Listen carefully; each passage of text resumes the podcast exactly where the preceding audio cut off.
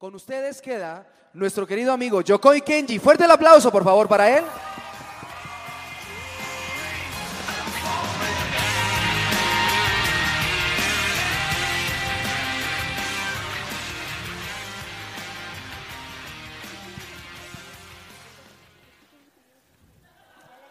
Minasan, eh, muy buenas tardes. ¿Qué tal? ¿Cómo están? Bueno, para mí es sencillamente un honor, un placer, un privilegio muy grande poder acompañarlos en esta tarde y aportar solo un granito de arena de aquello que creemos es una interesante perspectiva de un maravilloso país llamado Japón hacia un maravilloso país eh, como lo es México. Mi nombre, eh, como lo han dicho, es Yokoi Kenji Díaz, soy hijo de padre japonés, mamá colombiana. Tuve el honor de nacer en Colombia, crecí en países hispanos como Panamá, Costa Rica y Colombia hasta los 10 años y desde los 10 hasta los 24 en Japón. Allí me casé, nació nuestro primer niño, Kenji David, tiene 13 años. Nuestro segundo bebé, Keigo Daniel, nació en Colombia, tiene 8 años. Y estoy hace 13 años, vamos a cumplir también haciendo un trabajo social llamado Turismo con propósito al sur de Bogotá, en Ciudad Bolívar, se llama la localidad de donde también soy. Acostumbro antes de mis intervenciones enseñar un poco de japonés, no sé si quieren aprender. ¿Sí? Okay. Por favor, diga conmigo, Ohayo gozaimasu. Wow, muy bien, ahora seguido, Ohayo gozaimasu. Wow. Buenos días en japonés se dice. Oh, muy bien, vamos una. Por favor, diga conmigo Daisuki. Wow, te quiero mucho en japonés, ¿se dice? Excelente, vamos dos. Por favor, diga conmigo aishiteru. Una vez más, aishiteru. Te amo en japonés, ¿se dice? Wow. Y la más importante, para cuando llegue a Japón o se encuentre con un japonés, uno nunca sabe, esta es la palabra mágica porque sirve para cualquier situación. Por favor, diga conmigo zen zen, wakarimasen. Muy bien, ahora seguido, zen zen wakarimasen. Si llega a ir a Japón o se encuentra con un japonés y le dicen algo, usted solo tiene que decir, wow, ya puede viajar con eso. Eh, significa no entiendo nada. Es importante, ¿no? Lo va a usar mucho. Pero bueno, no quisiera ser repetitivo con cosas que usted pueda hallar en Internet, pero solo a modo de introducción, para nivelar un poco el auditorio a las personas que no conocen nuestro trabajo, eh, debo decirlo así, ando en líos eh, en Colombia, ando en líos en Colombia y en los países hispanos que visito, porque de alguna manera muchas personas nos han conocido por, por videos en Internet donde yo hablo sobre la riqueza de Japón y la de Colombia. Eh, tuve la osadía de decir que no creía en la pobreza de Colombia porque es un país, bueno, como los países latinos, eh, con mucha riqueza natural, tiene oro, petróleo, flores, café, esmeraldas. Y Japón, digo yo, es un país pobre porque no tiene nada de eso, es una isla pequeñita, muy pequeñita, mucho más pequeña que Colombia. Ahora imagínese, tres veces más pequeño que Colombia, y México es más grande que Colombia. Japón tiene más gente que Colombia, 130 millones de habitantes en una isla pequeña, sin oro, sin petróleo, sin nada. Se puede considerar, es un país pequeño lleno de japoneses nomás. Todos igualitos. Yo llego allá y no sé cuál soy yo. No, no, no. no. Es un chiste muy malo. Los japoneses se ponen bravos cuando digo eso. Pero es que me indigna cómo un país tan pequeño es dueño de Toyota, Suzuki, Kawasaki, Yamaha, Nissan, Mitsubishi, Sony, Toshiba, Hitachi, Honda, Mazda, Nissan, Casio, Orient, etcétera, etcétera. ¿Cómo es la tercera economía más fuerte del mundo? ¿Qué tienen ellos que no tengamos nosotros, en mi caso, en, en, en mi país, Colombia, que descubrieron que no podamos descubrir? Y entonces vienen muchos factores, obviamente, pero uno de ellos que nos llama mucho la atención es que el japonés, eh, a diferencia de lo que dicen los latinos, no le interesa tanto la inteligencia, sino la disciplina. Yo soy colombo japonés y desde niño crecí con ese terrible trauma de que las personas dijesen que los japoneses son inteligentes por naturaleza. Entonces los maestros me decían desde muy niño, ¿usted es japonés? Sí, profesor, debe ser muy inteligente, ¿no? Y yo pasaba saliva así, profesor. Algunos maestros llegaron a decir que los niños japoneses hacían radios y calculadoras en el pupitre. Eso me estresó tanto que cuando me llevaron a Japón con 10 años yo dije, no, ya me, ya, me iba mal en Colombia, ahora estoy perdido en Japón.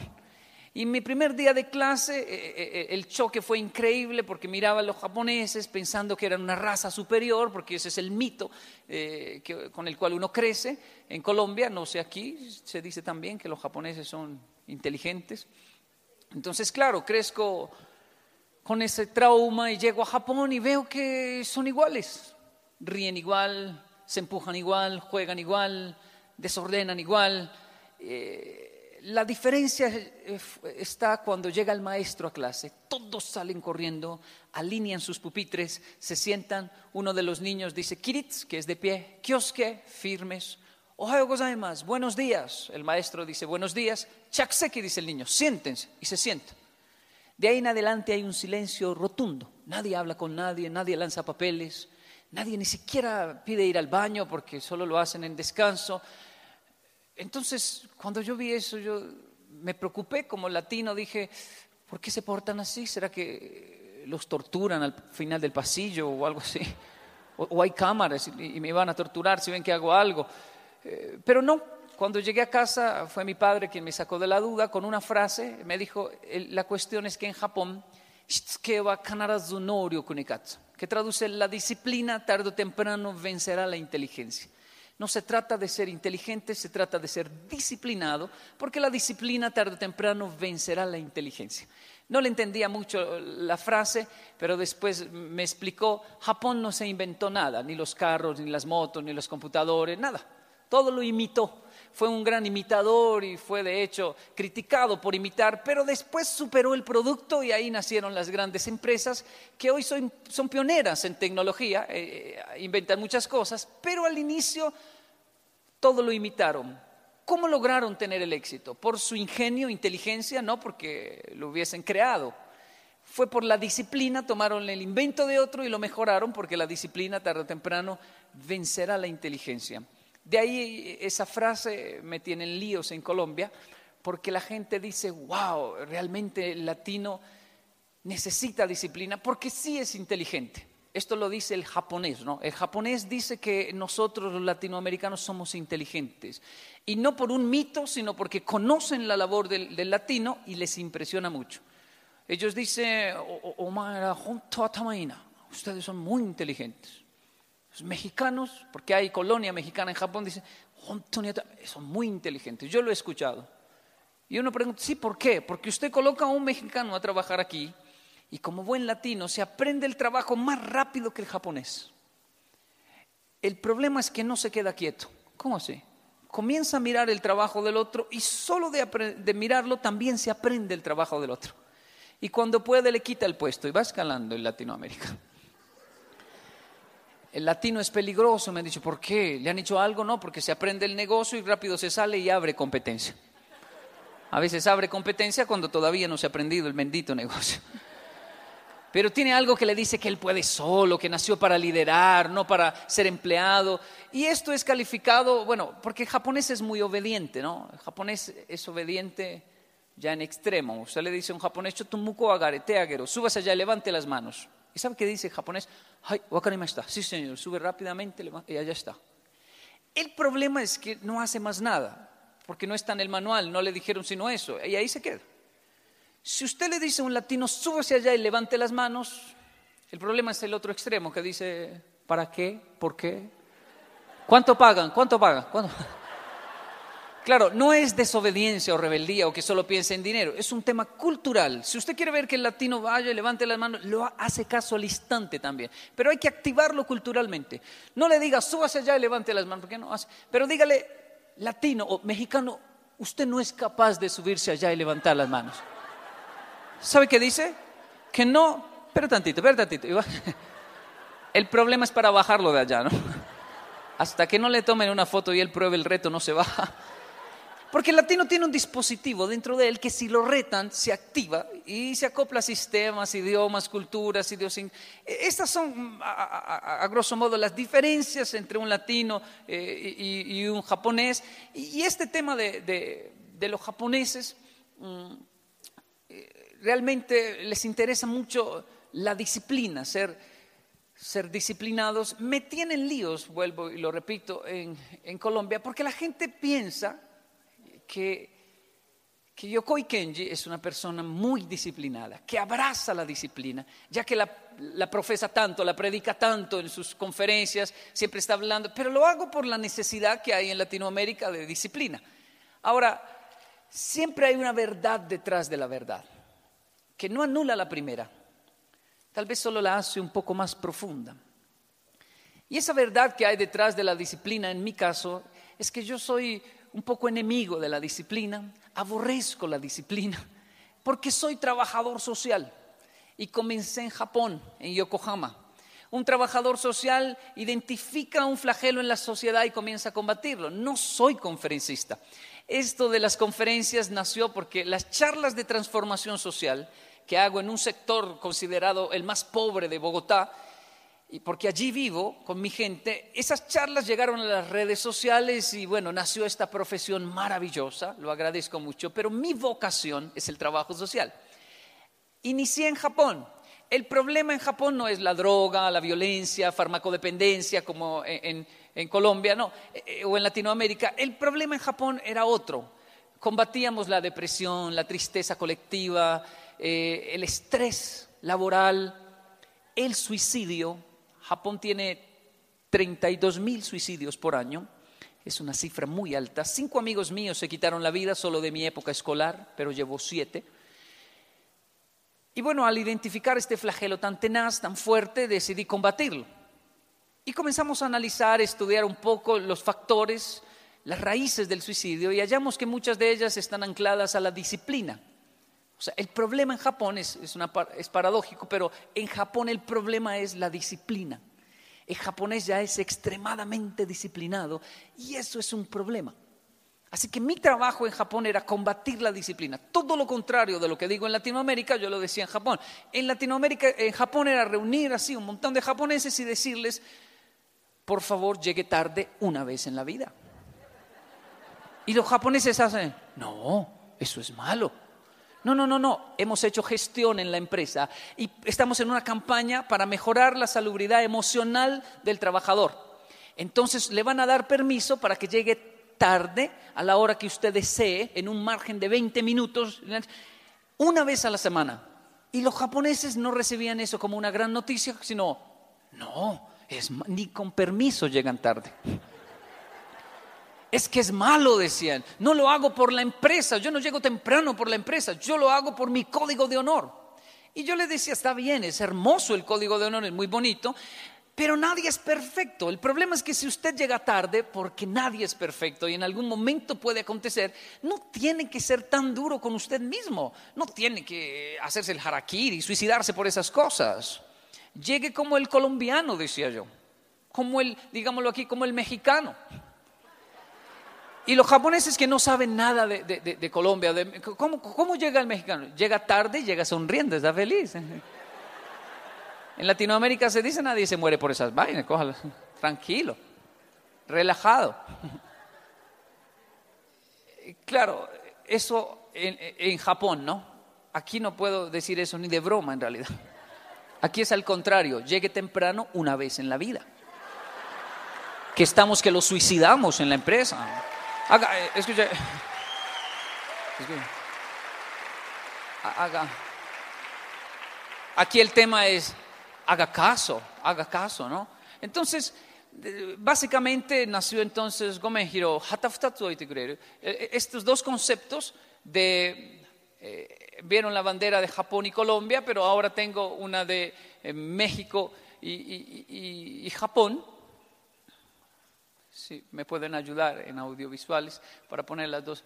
Sí, eh, cuando estoy aquí en, en Japón, ya lo dije, cuando estoy en Japón, literalmente estoy diciéndole a los japoneses cosas como diga te amo, diga te quiero, deme un abrazo, porque eso no lo hacen. Por eso le enseñé esas frases, no las usan.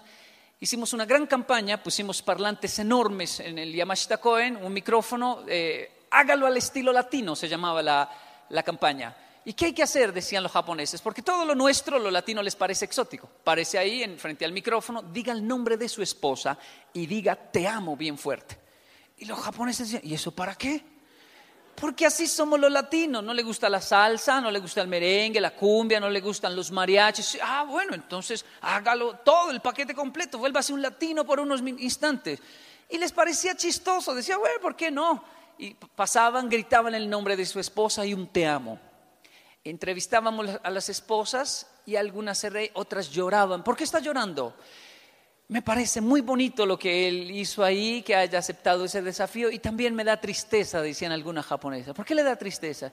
Pensar que hay que esperar un año a que ustedes vuelvan, para que él vuelva a decir te amo, porque eso no dice te amo. Eso en ese país, ¿no? a uno no le dicen eso. Ahora, cuando estoy en, Latinoamérica, aquí en México, inicio esta campaña, aunque lo he visitado muchas veces, ya no diga más te amo. Pero ¿por qué si yo la amo? Sí, pero ya todos sabemos, ya lo gritó demasiado, no diga más te amo. Pero yo la amo, es lo que siento, el problema no es ese. ¿Cuál es el problema si yo la amo? Que usted tiene otra, a esa también la amo.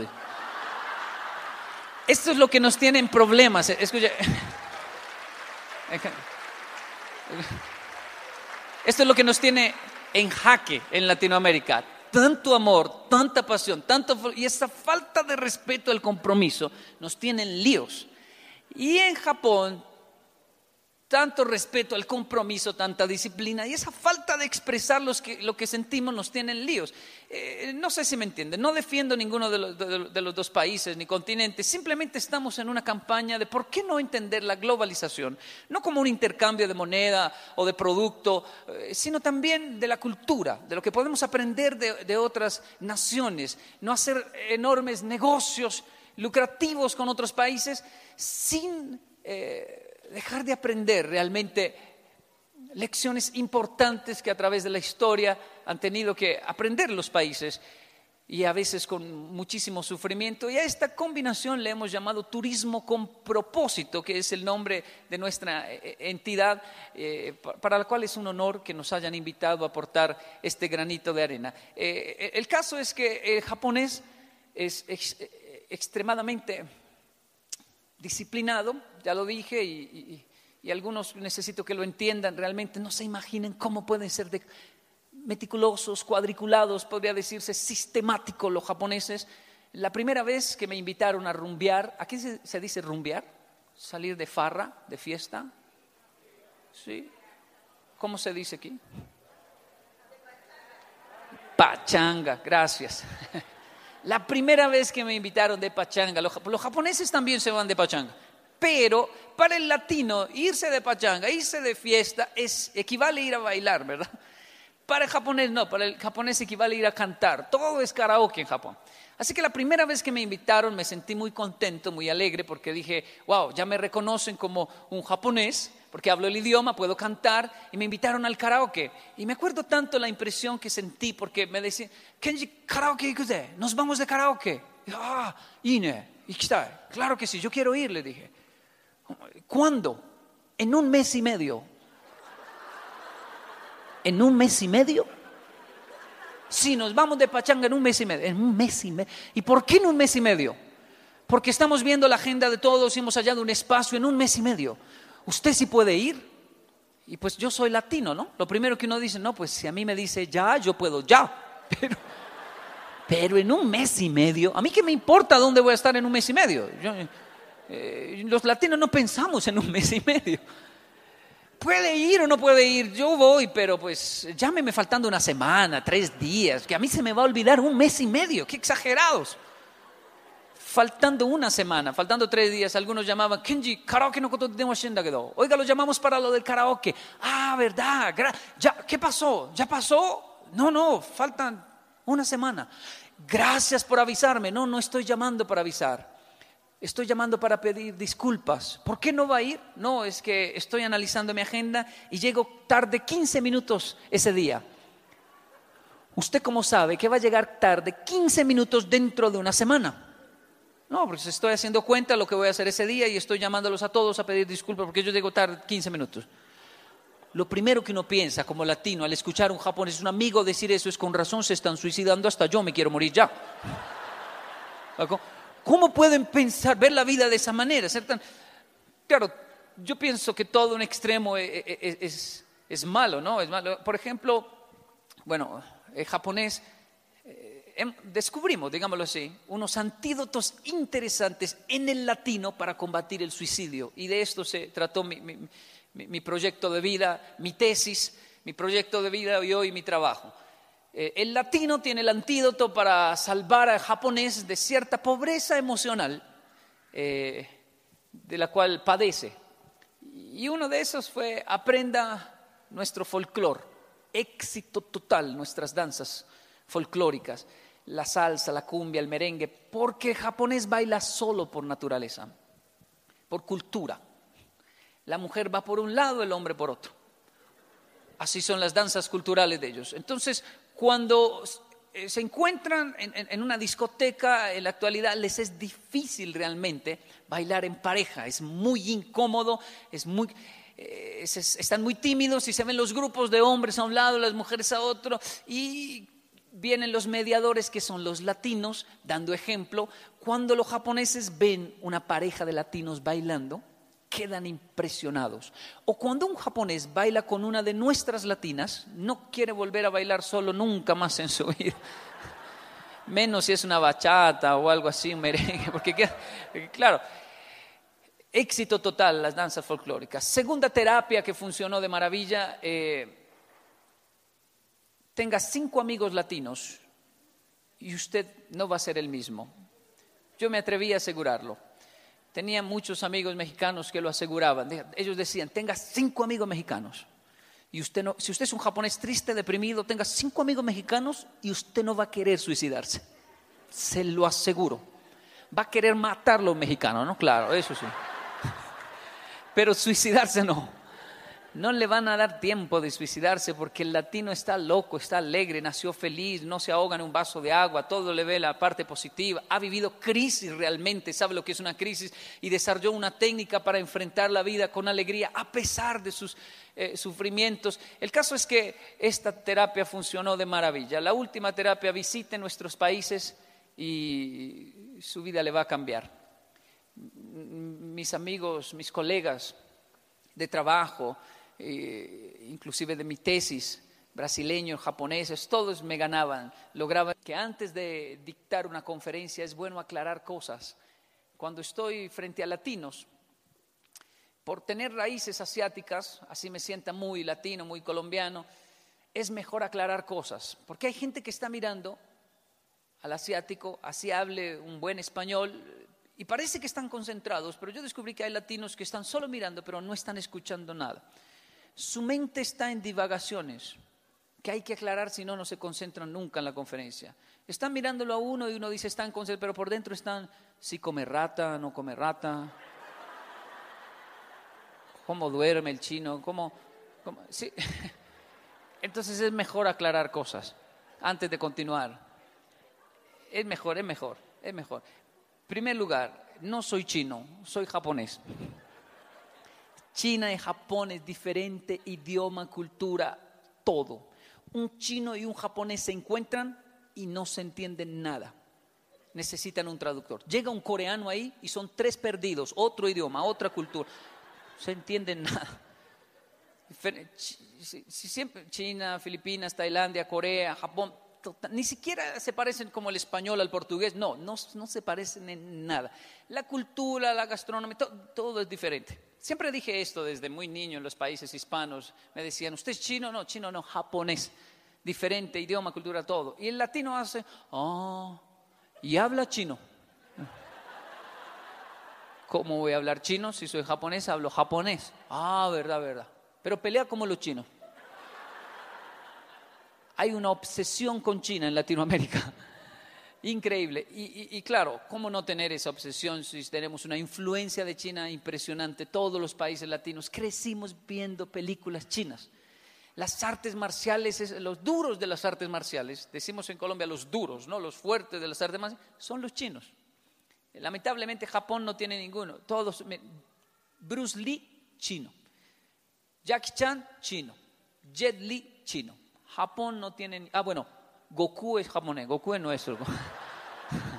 Goku es fuerte, Goku es fuerte, ¿no? Es, es- Japón es por el lado de... eh, Sí. Es- Japón es por el lado de- del cómic, ¿no? De, por ese lado de, no sé, según su edad. Yo tengo 35 años, entonces soy de la época de Massinger Z, eh, Capitán Centella. Bueno, eso daban en Colombia, ¿no? Heidi de la Montaña, Abejita Maya. Según su edad, usted... Ya una generación después, que ah, eh, los hay aquí, claro, eh, supercampeones, caballeros del zodiaco, y ahí entonces ya Dragon Ball y, y las series actuales, ¿no? Que son diferentes lo que, lo que ven mis hijos a lo que yo vi. Pero Japón es por ese lado, Japón es por ese lado. O- otra curiosidad, digámoslo así, o mito sobre los japoneses es que comen cosas raras. Yo siempre escuché, y usted, chino, chino no, japonés, ah, y come rata. Llegué a Japón y dije, por fin no me van a hacer esa pregunta absurda, si como rata. Pero ahora los japoneses eran los que tenían las mismas preguntas. Colombia, carachenda. Viene de Colombia. Sí. Colombia, ano, a su Amazon toko. ¿Dónde está el río Amazonas? Ah, sí, tenemos río Amazonas. Qué increíble, decían.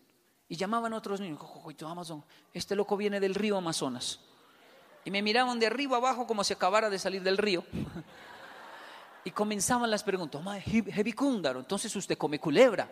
No. Sí, los indios allá en- comen culebra. Ah, bueno, pues ahí es lo- los indios, ¿no? Esas, pero, pero nosotros no. ¿Cómo así? ¿No son Colombia? Pues sí, pero no es común el comer culebra. Tal vez allá, sí he escuchado, pero no, no se come culebra en Colombia. no es- Ah, pero comen culebra, me decía. Y también ustedes se comen la iguana. Ah, sí.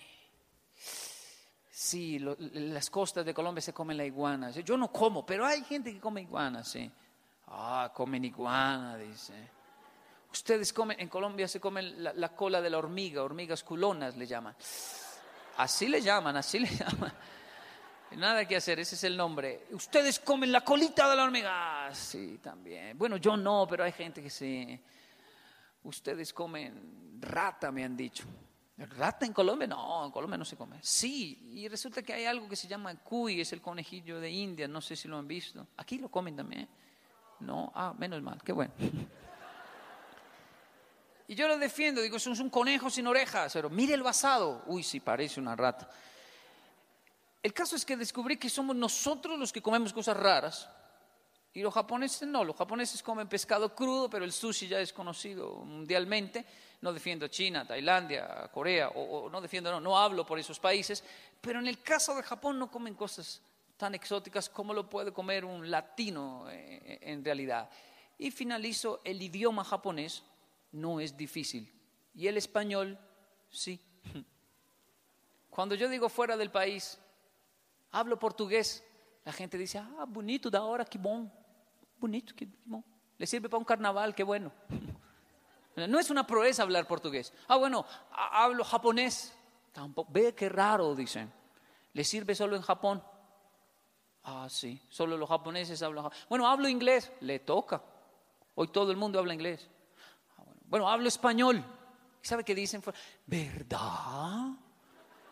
Porque el español resultó ser uno de los idiomas más apetecidos y más difíciles de aprender. Mi padre es un japonés y aunque es casado con una colombiana, eh, mis padres viven juntos, tantos años visitando Colombia, escuchando el español, y, y él estudió mucho español.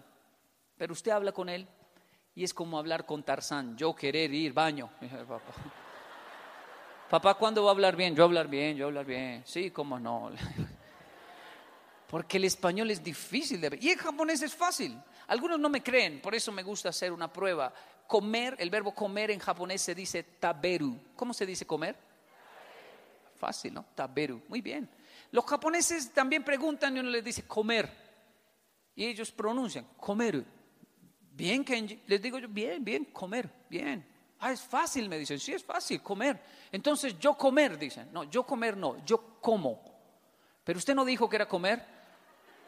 Ah, sí, pero como tiene que conjugar, o sea, tiene que, ahí tiene que decir yo como.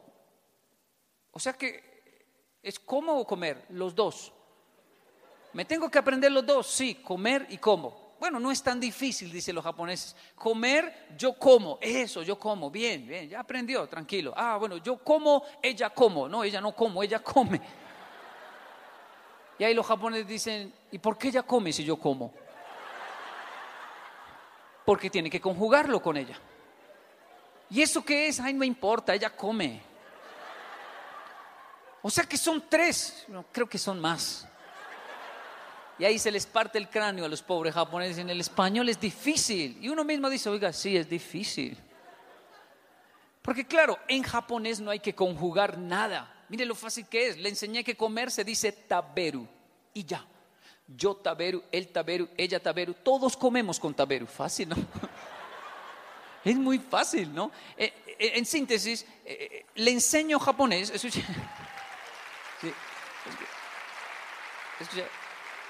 Le enseño japonés a un latino, a un mexicano, y en una semana avanzamos muchísimo.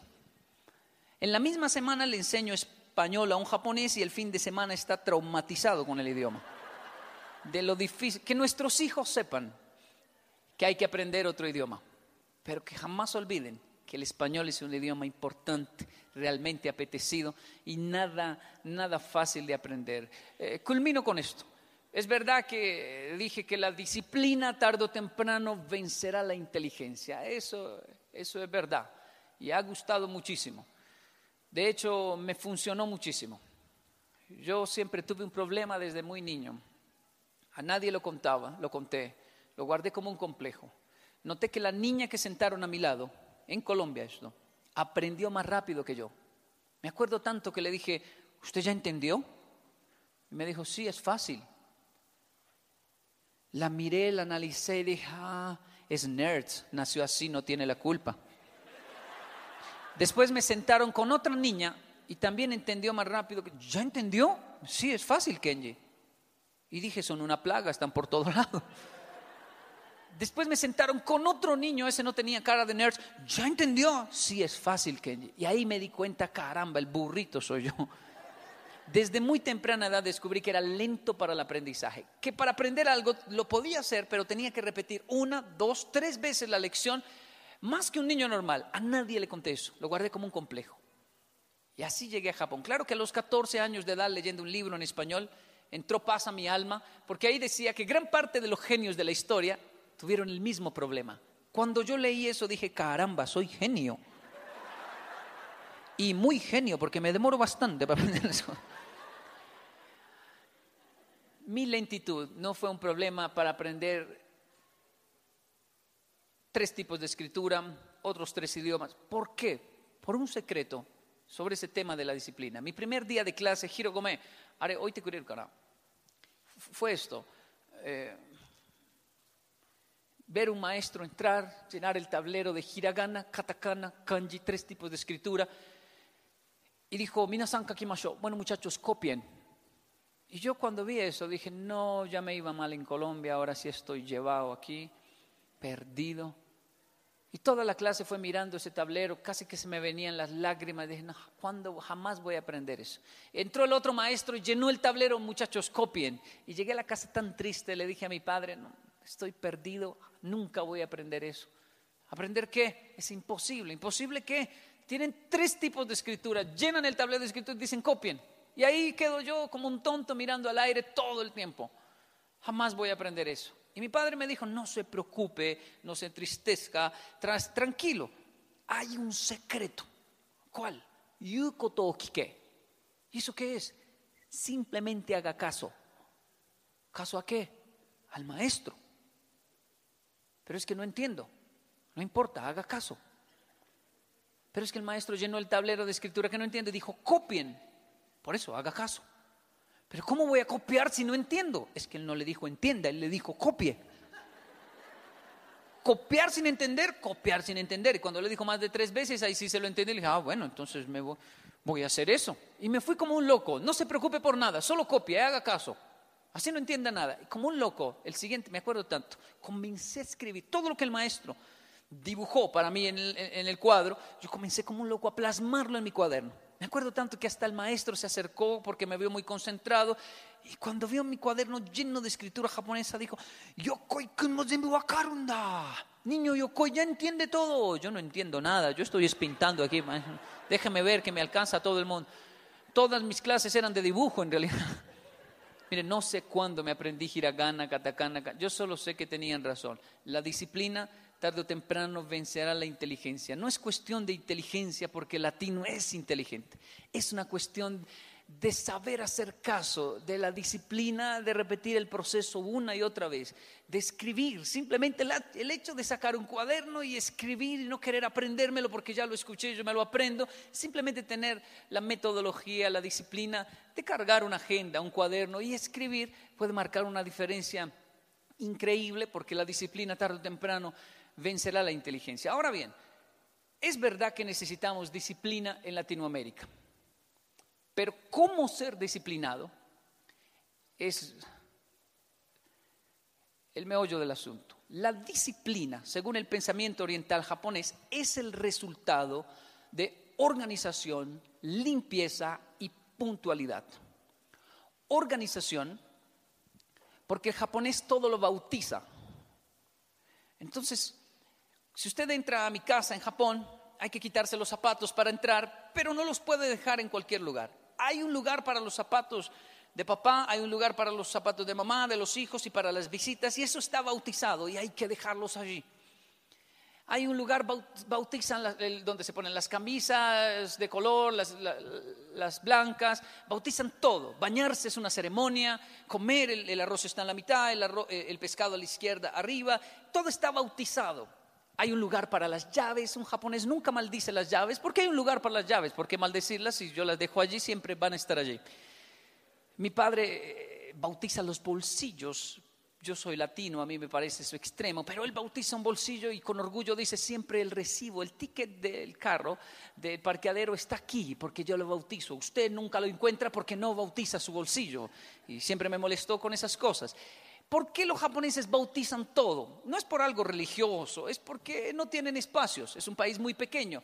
Entonces terminan valorando la riqueza intangible de un país que son los espacios. Y entonces siempre están bautizando las cosas. Ahora, lo explico de otra manera. En Japón, por ejemplo, aparecerse con carro último modelo no significa nada. No genera ese chisme natural del ser humano que dice, uy, tiene carro nuevo, tiene plata el vecino, está prosperando. No, pero si alguien se aparece con un perro, todos dicen, ¡Ah! tiene plata, tiene perro. Tener un perro es sinónimo de plata, ¿por qué? de economía, porque que los abuelitos tengan un perro está bien, ellos tienen tiempo y economía porque reciben una pensión y, tienen tiempo. Pero que un joven se aparezca con un perro es demasiado lujo para un joven, porque cuando trabaja, ¿cómo lo cuida? ¿Dónde dónde lo guarda? Porque es que es un perro, no hay espacios en Japón. Tener un perro es tener... No hay perros en la calle en Japón. Y no es que se los coman, ¿no? No, no, no. Esos son mitos que hay. Por eso cuando los japoneses visitan mi país, Colombia o Latinoamérica, me dicen, Kenji, hay harto dinero en este país. ¿Sí? ¿Por qué? Perros por todo lado. Ah, no, eso es, eso es un problema que tenemos. Y algunos yo los llevo al sur, un lugar que es supuestamente muy pobre, y les digo, mire, esa familia es pobre. Sí, pero tienen cinco perros. Ah, sí. Ese es otro problema. Entre más pobres, más perros adquirimos. No sé por qué. Bautizar lugares. Disciplina es el resultado de bautizar lugares. Que eso es organización. Organización se le suma la limpieza. Limpieza para el japonés no es matar, quitar gérmenes, sino eliminar, sacar. Si no sacamos lo viejo, no llega lo nuevo, definitivamente hay que sacar y esto tiene una conexión profunda con nuestra mentalidad a la hora de asimilar cambios. Entonces, el japonés se ve obligado por su país tan pequeño a eliminar cosas, siempre está, tiene que deshacerse, no solo que no sirvan, cosas que ya no me funcionan a mí o que no uso.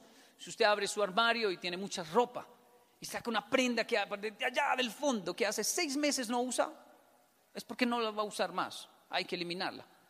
Mi trabajo es ese, combatir la pobreza desde la mentalidad, entrar a un hogar y decirle, permítame, si quiere combatir la pobreza, permítame, abrimos el armario y dice, esa chaqueta, bote eso. ¿Pero por qué? Me dicen, solo tiene tres posturas. ¿Esa chaqueta solo tiene tres? Sí, la postura del abuelo, del papá y la mía. Si usted no saca eso, eso inevitablemente tiene una conexión con un espacio, ocupa un espacio en nuestra mente. Si no lo elimina, si no saca lo viejo, con mi esposa entramos a, a muchos hogares para combatir, le llamamos mentalidad de pobreza, y lo primero que ella busca es, eh, en un hogar es que haya lavadora. En un hogar que se dice pobre, ella no busca un televisor porque lo va a encontrar, un gran equipo de sonido también lo va a encontrar, pero ella busca lavadora. Si la hay, la abraza y dice, ah, aquí hay una plataforma para comer. Este es el invento más importante de la humanidad. Cuando no lo encuentra, dice que esclavizan a una mujer, la lavadora dignifica. Cuando la tecnología llega, dignifica la vida de las personas. Yo crecí en mi infancia, países latinos, viendo mujeres lavando montañas de ropa así. No sé si se acuerda. ¿Va a lavar todo eso? Esa es la blanca, Kenji. Mira de color. Uf, otra montaña. En ese lavadero de granito, de piedra, así con una bola de jabón enorme, lavaban eso. No había lavadora. Heroicas nuestras mujeres. Hoy ya la hay. Pero cuando entramos a un hogar, hay lavadora, lo agradecemos, pero vemos que la montaña está más grande. ¿Por qué cree usted que la montaña está más grande? Porque la tecnología llega, pero la mentalidad no cambia. Entonces hay un choque. Me explico. Mamá, se le quedó la chaqueta a la niña. Ya no le sirve, se le quedó en seis años. Póngasela al niño. Pero es rosada, mamá. No importa, para que esté en la casa, nadie lo va a ver. Póngasela al niño. Mamá ya no sirve al niño tampoco. ¿Se le quedó en tres años? Sí, podemos botarla. No la bote, lávela otra vez. ¿Para qué? No le sirve a nadie. Córtele las mangas, haga un chaleco y póngasela a la niña. Mamá, eso ya no sirve ni de chaleco. Tráigalo entonces. ¿Para qué? Bótelo. No, no, no, lávelo muy bien. Tráigame unas tijeras y hagamos un limpión para la cocina. Los limpiones. Limpiones son muy económicos. A un dólar, medio dólar le consigo un, limpión. No importa, somos pobres. Los hijos dicen, no más, compramos limpiones nuevos para la cocina. Puede botar ese trapo. Tráigalo entonces. ¿Para qué? No sirve para nada. Lávelo. ¿Para qué va a lavar eso? Séquelo muy bien y métalo al cojín. ¿Se acuerda de eso? Mamá, el cojín está duro y huele raro. Saque todo eso de ahí. Por fin lo vamos a botar. No, lave eso. ¿Para qué va a lavar eso? Tráigame unas tijeras, hagamos mechitas de colores y hagamos un trapero de colores. Tráigame un costal y hagamos un tapete de colores. Pero no lo bote porque somos pobres. Alguien nos vendió la idea que ser pobre era aferrarnos a las cosas. Si algo le impresiona a un japonés cuando lo dejo en una familia latina, en una casa, no sé si eso pasa aquí en México, pero en Colombia pasa. Los japoneses dicen, wow, tienen casa propia y son grandes. Sí, eh, bueno, nuestros países latinos son grandes y conseguir casa propia no es algo imposible o tan difícil como en Japón, que es tan caro y hay que pagarlo por 35, 40 años. ¡Wow! Pero Kenji también tiene muchos primos. Sí, en Japón yo tengo dos primos. En Latinoamérica usted sabe, nunca sabemos cuántos primos somos, somos muchos. Y también notan cosas como, wow, tienen perros y, y dicen, ¿por qué en esa casa, en toda casa que visitamos hay un cuarto para cosas que no sirven? En Colombia le llaman sanalejo. Aquí le llaman, ¿cómo le llaman? ¿Ah? Cuarto de diliches. Cuarto de, ¿así? ¿Sí? ¿Diliches? Cuarto. Y cuando los japoneses preguntan por qué existe la familia, nadie sabe decir por qué. Y entonces me dicen, Kenji, ¿usted sí sabe por qué? Ah, sí, el cuarto de liche sirve porque uno nunca sabe. Por eso, ¿qué es lo que no saben? No sé, pero uno nunca sabe. Y ahí me toca explicarles, pues medio triciclo viejo, uno nunca sabe, métalo allá. Un cuarto de pintura seca con un palo metido, uno nunca sabe, métalo allá. Se perdió la abuelita, allá está, ¿dónde más va a estar la abuelita? ¿Alguien, ¿Alguien? Alguien nos vendió la idea que estábamos tan mal, tan mal, que tenemos que aferrarnos a, lo viejo porque uno nunca sabe. Eh, esto no es pobreza, es mentalidad de pobreza la cual hay que combatir, que combatir. Y por eso eliminar es tan importante. Eh, discúlpeme, no me puedo desviar. Disciplina es el resultado de organización, limpieza, que es eliminar, y termino esto, puntualidad. Puntualidad porque japonés es extremadamente literal. Yo, yo soy colombiano, latino, hablo español, pero bueno, 14 años de Japón, desde los 10 hasta los 24, yo hablo japonés como hablo español, pero hay frases que solo existen en mi mente en español. En japonés se borran. O sea, si estoy con japoneses o si llego a Japón, automáticamente hay frases que no digo porque no las entienden. Para el japonés es demasiado incoherente. El japonés no entiende frases y yo soy traductor hace muchos años, pero esto no tiene, tiene traducción, pero igual no lo entienden. Son frases latinas como en un segundo llego. El japonés no entiende en un segundo llego. Yo puedo llamar a un japonés, un amigo, y decirle, tomate, espéreme, que en un segundo llego. Literalmente el japonés hace así.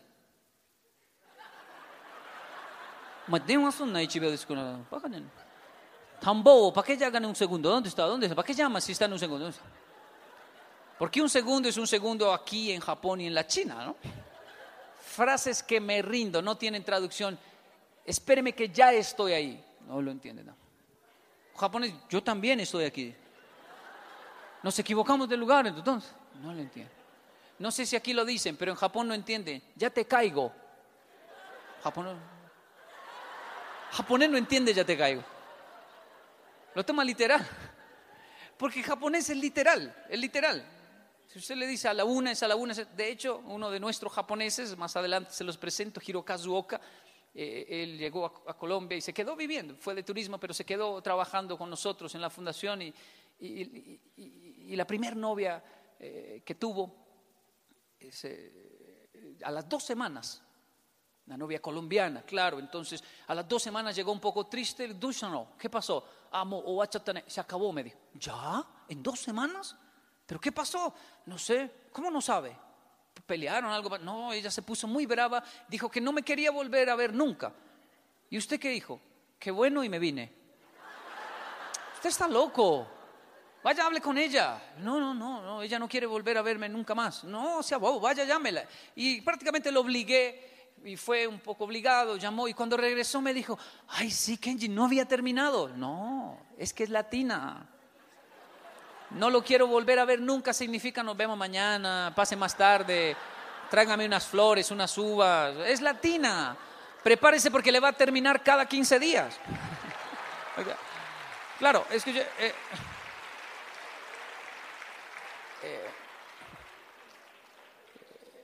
no lo tome literal porque no está en Japón. De hecho, cuando una vez se bajó del carro, ah, esto no lo olvido, y se bajó y lanzó la puerta muy duro, giro. Y, yo soy colombiano, soy latino, ¿no? Cuando alguien se baja y lanza la puerta muy duro, se me salió lo colombiano. ¿Qué dice el mexicano cuando alguien lanza la puerta muy duro? Dicen de todo, ¿no? Se la va a llevar, la dejó giratoria. ¿Qué dice el latino, no? Y, láncela más duro, ¿no? A mí se me salió esa en japonés. ¡Pum! Lanzó la puerta tan duro de mi carro que yo lo miré y le dije, giro, cuando mucho con la próxima vez láncela más duro. Y claro, el japonés se acercó y me dijo, ah, me está, sí señor. Le dije, no, no, no, no la lance. ¿La lanzo o no la lanzo? Me dijo, no, no, no la lance. Eso en Colombia significa que no la lance. Pero usted no dijo que la lanzara, ahí no me ponga cuidado, solo no la lance. Lanzó... Porque japonés es, es literal, literal. Eh, eh, eh, claro, el problema, algunos pueden decir, eso que usted acaba de decir es fuerza de expresión. El problema es que esa fuerza de expresión en Latinoamérica nos pasa factura más adelante. Porque decir en Latinoamérica, en un segundo llego, puede traducir todavía me faltan 14 semáforos, ya estoy ahí, puede traducir todavía me estoy bañando, la verdad no quiero ir. Y si la frase dice que la disciplina tarde o temprano vencerá la inteligencia, la falta de disciplina tarde o temprano nos puede quitar las mejores oportunidades de nuestra vida. Es grato para mí terminar esta introducción hasta aquí, porque esto es...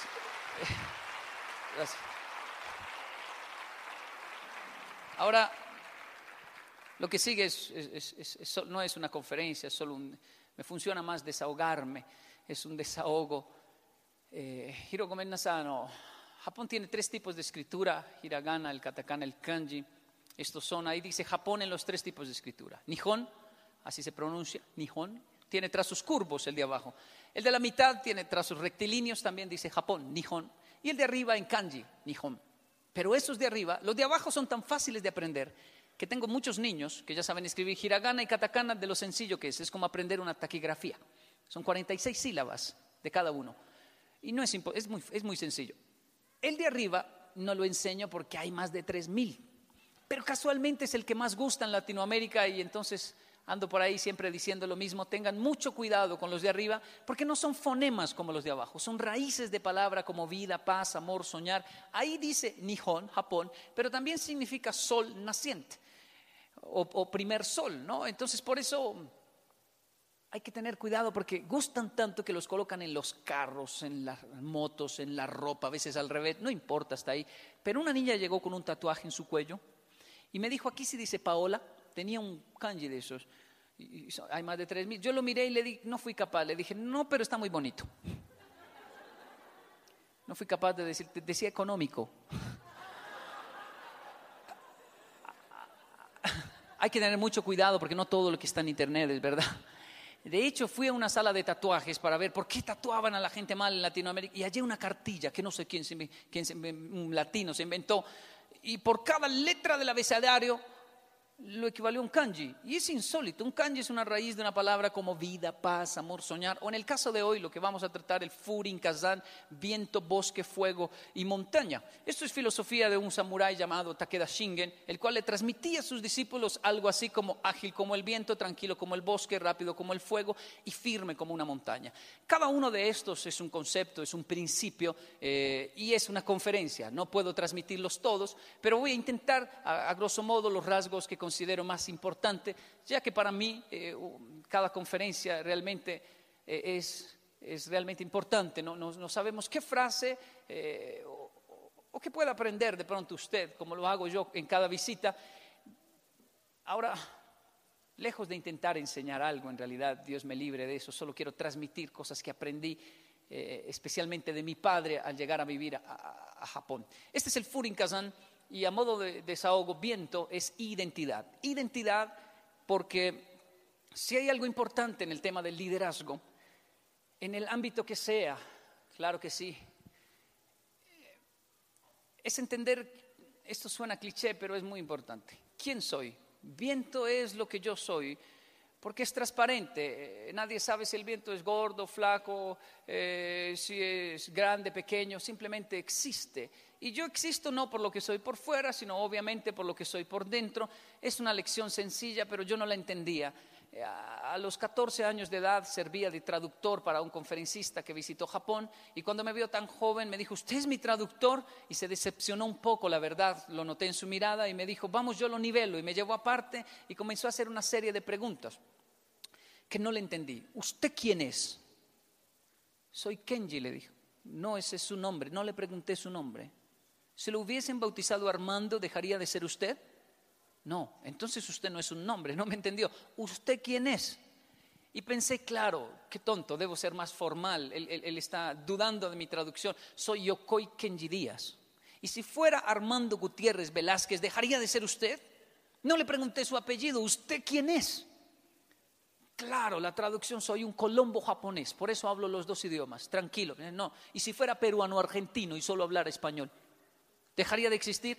¿Usted quién es? ¿Un estudiante? ¿Y si no estudiara, cabezón? ¿Usted quién es? ¿Su traductor? ¿Y si no hiciera traducciones y estuviera solo aquí de espectador, no de traductor? ¿Usted quién es? Y levantó la voz tan fuerte que yo me quedé en silencio, asustado, regañado, mirando a ese señor. 14 años tenía yo, aunque por dentro se me salía lo latino. Ah, no sé, hermano, entonces ya. Hasta ahorita me conocía, viejo. ¿Yo quién soy? Pero ahí en silencio y el hombre continuó. Ese es el problema de hoy. ¿Cómo le voy a permitir hacer una traducción de mi conferencia si usted ni siquiera sabe quién es? Si pierde un ojo, deja de ser usted.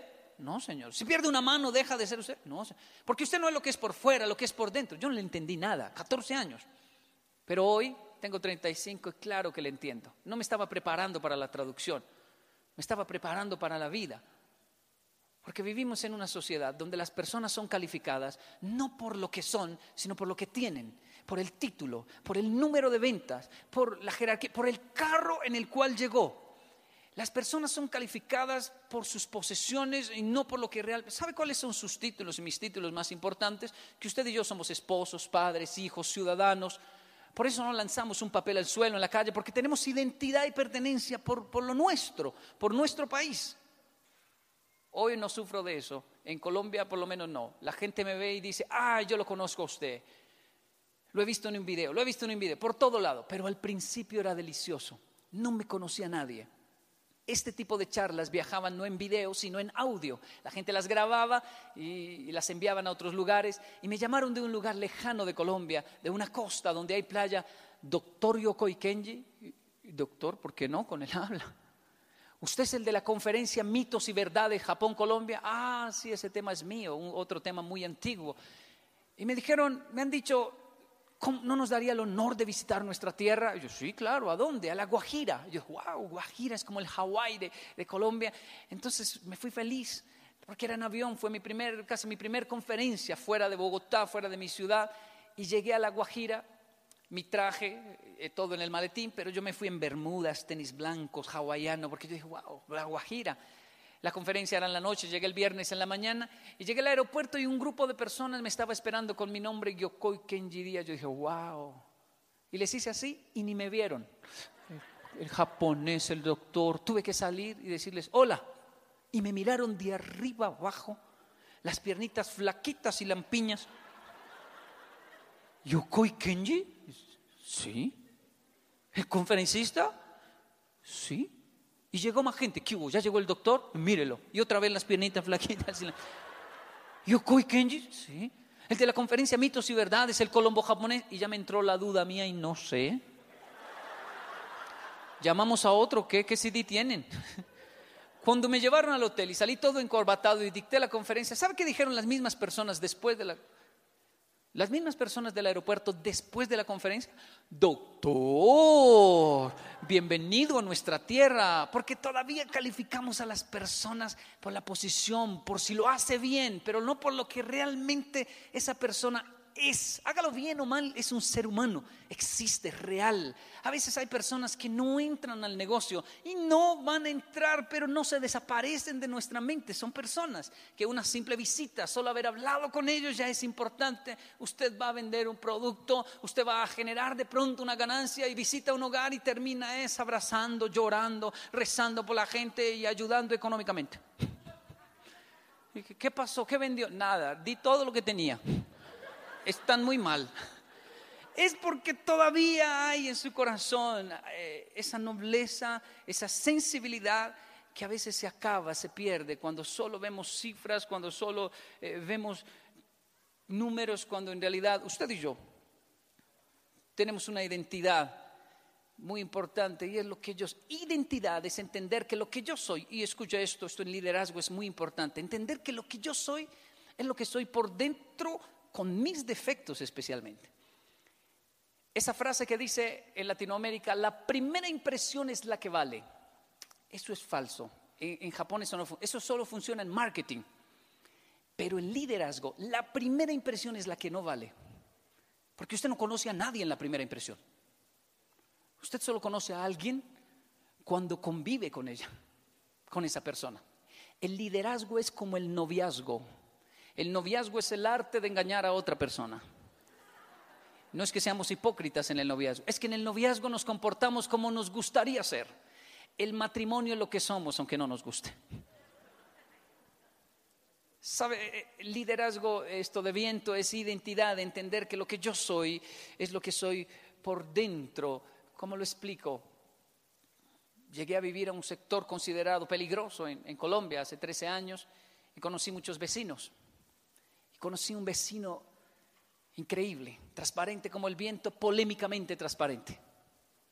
Porque, ¿cómo estás? Soy Yokoi Kenji, hago esto, ¿y usted qué hace? Las típicas preguntas, pero cuando conocí a este vecino en Ciudad Bolívar me dijo, ¿y usted viene de Japón? Sí, estaba impresionado conmigo, ¿y qué comen allá? ¿Y cómo en Japón?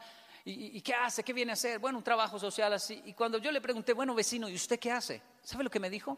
Yo, yo soy ladrón pero tranquilo, todo bien. Las vueltas las hacemos fuera. El barrio lo cuidamos, usted no se preocupe.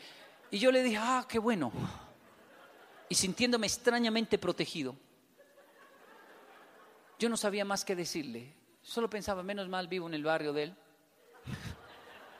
Pero no sé más que preguntarle, porque él seguía preguntando, ¿y cómo se escribe en japonés? ¿Y cómo en Japón? ¿Y qué comen allá? Pero mi mente no había sino es un ladrón, es un ladrón, es un ladrón. Y uno, ¿qué le pregunta a alguien que acaba de decir que es ladrón? ¿Qué estrategia de marketing tiene? ¿Qué ruta agarra?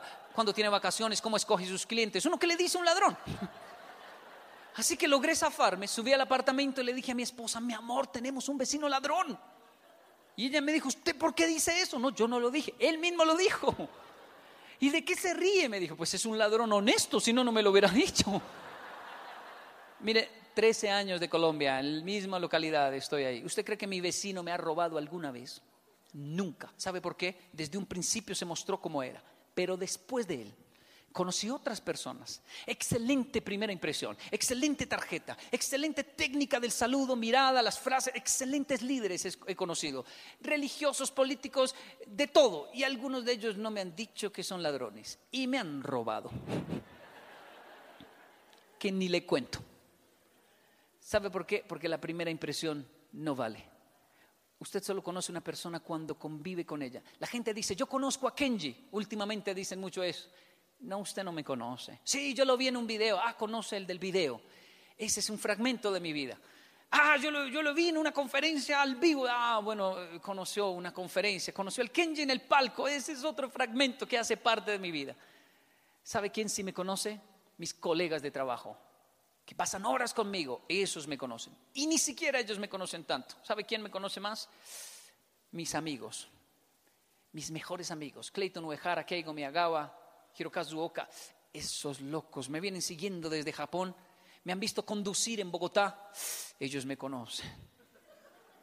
¿Sabe quién me conoce más? Ellos no me conocen tanto, mi familia.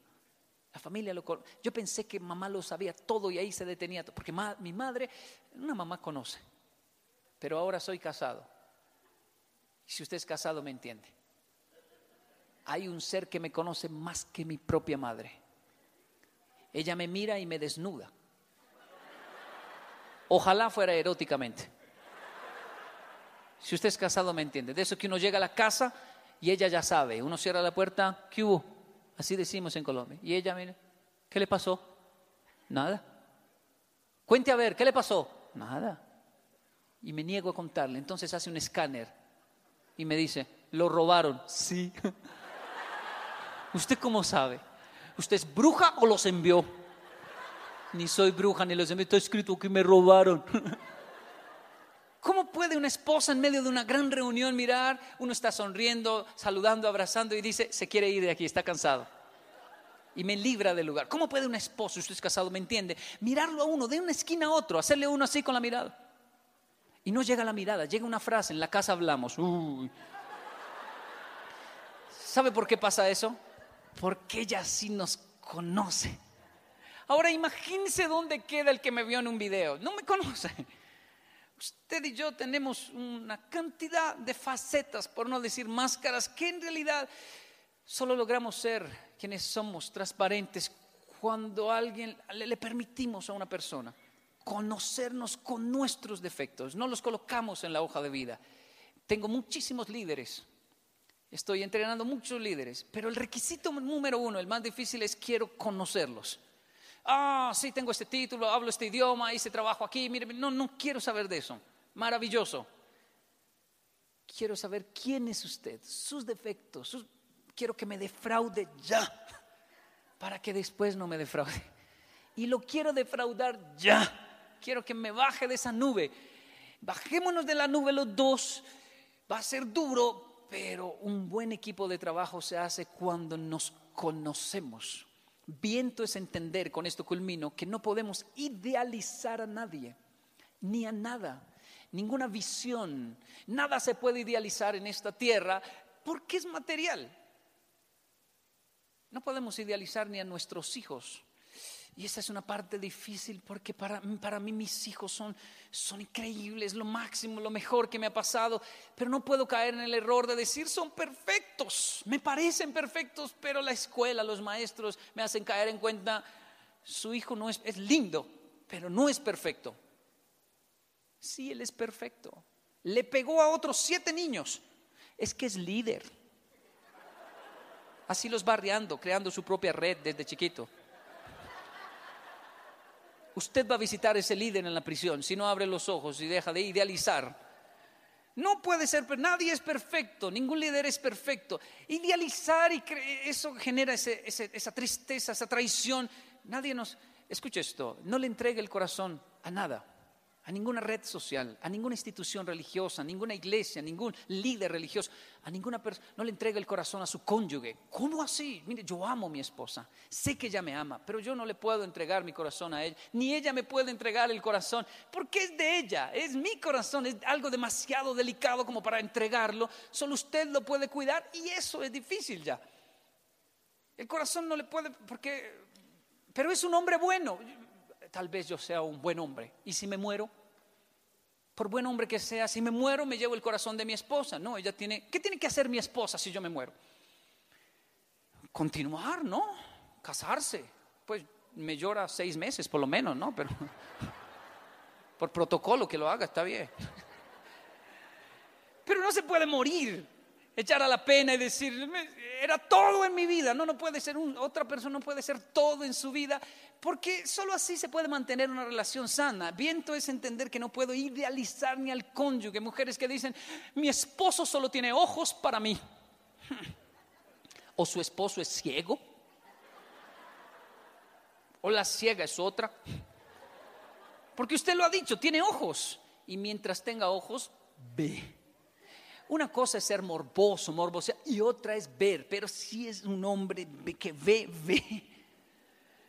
Y por eso es necesario que la mujer que no idealiza cuide. Y cuidar es, eh, miren, no es fácil caer.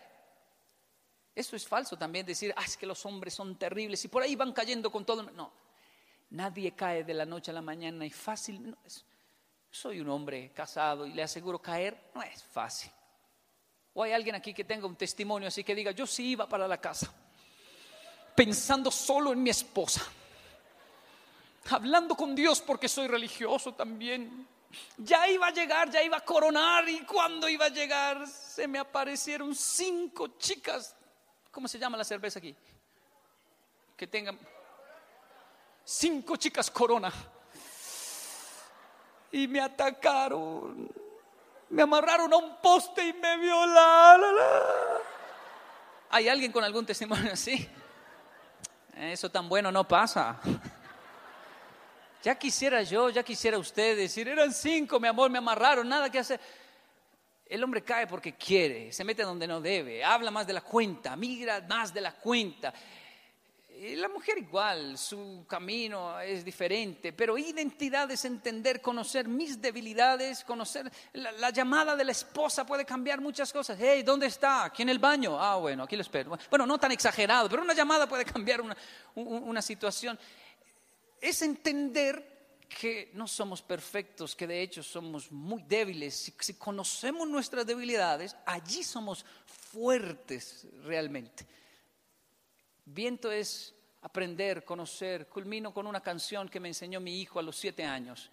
De esos que llegan de la escuela cantando canciones. Yo le había escuchado Los Pollitos, Lola la Vaca, La Vaca Lechera, pero esa que cantó me impactó. Lo hice repetirla una y otra vez hasta que me la aprendí. Había una vez un lobito bueno al que maltrataban todos los corderos había también un príncipe malo, una bruja hermosa y un pirata honrado. Todas esas cosas había una vez y el mundo estaba al revés. Él no lo entendía, siete años. Yo dije, esa canción es real, es mi vida, es mi, mi realidad, es mi sociedad. Yo he visto lobos buenos, siempre los veo. Gente que se muestra como es con su pelaje, buenos, porque a la final son lobos, pero no se esconden. Maltratados por ovejas, por corderos, moralistas, religiosos, gente que cree que como no hace daño, son mejores que los demás. Y los juzgan. Y tampoco hacen nada bueno. Y esa es su mayor maldad. También he visto príncipes, como dice esa canción, malos. O políticos, como les quiera llamar. También he visto brujas hermosas hermosas, pero brujas, sin escrúpulos para acabar con un hogar. Y también he visto ladrones, piratas honrados, como mi vecino, ya se lo conté. El mundo está al revés y lo que parece no es lo que es, a veces no parece. La primera impresión no es la que vale. Viento es entender que lo que yo soy es lo que soy por dentro. El tiempo se me agotó. Bosque habla de integridad. Según el japonés, hay que entrar a un bosque para sentir la integridad, la pureza, donde el hombre no ha tocado. Hay una virginidad allí en el bosque que alimenta eh, mi nobleza eh, y que eh, contrarresta la tristeza de haber crecido y haber perdido esa inocencia de niño, esa inocencia que yo tenía y que, hoy ya sé, he visto tantas cosas, ser adulto requiere matar un poco el niño que había dentro de nosotros, eh, que aún está vivo y podemos resucitar cuando nos acercamos especialmente a la naturaleza. El bosque es un principio de integridad. Me, lo explico en una sola historia porque no tenemos tiempo. Bosque habla de un hombre, ¿saben la diferencia entre honestidad e integridad? Sí, sí lo han visto. ¿Qué es ser honesto y qué es ser íntegro? Un hombre pide una pizza. La pizza llega al hotel donde él está. La mujer abre la caja y le dice, mi amor, no hay pizza. ¿Cómo no hay pizza? Si pedimos pizza, ¿qué llegó? Dólares. Cuentan 1.800 dólares. Ella le dice, mi amor, la pizza costó 17, tenemos 1.800. Él le dice, no, no, no. Si algo me enseñó papá, es ser honesto. Y va a entregar la pizza. Ella va muy brava, le dice, usted es el único tonto en Estados Unidos que va a hacer lo que pienso que va a hacer. Llegan a la pizzería, entregan la caja, lo aplauden, le, agradecen, lo abrazan y le hacen la pregunta. ¿Usted escuchó el anuncio en la radio? ¿Cuál radio? De la caja perdida, nos equivocamos de caja, se dañó la registradora. No, no escuché eso.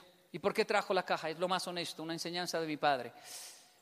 Ya le damos su pizza, pero necesitamos que salga en la radio y le cuente a todo el mundo lo que hizo, porque mi hermano trabaja en la radio y quiere entrevistarlo. No tengo tiempo, deme mi pizza que me tengo que ir ya.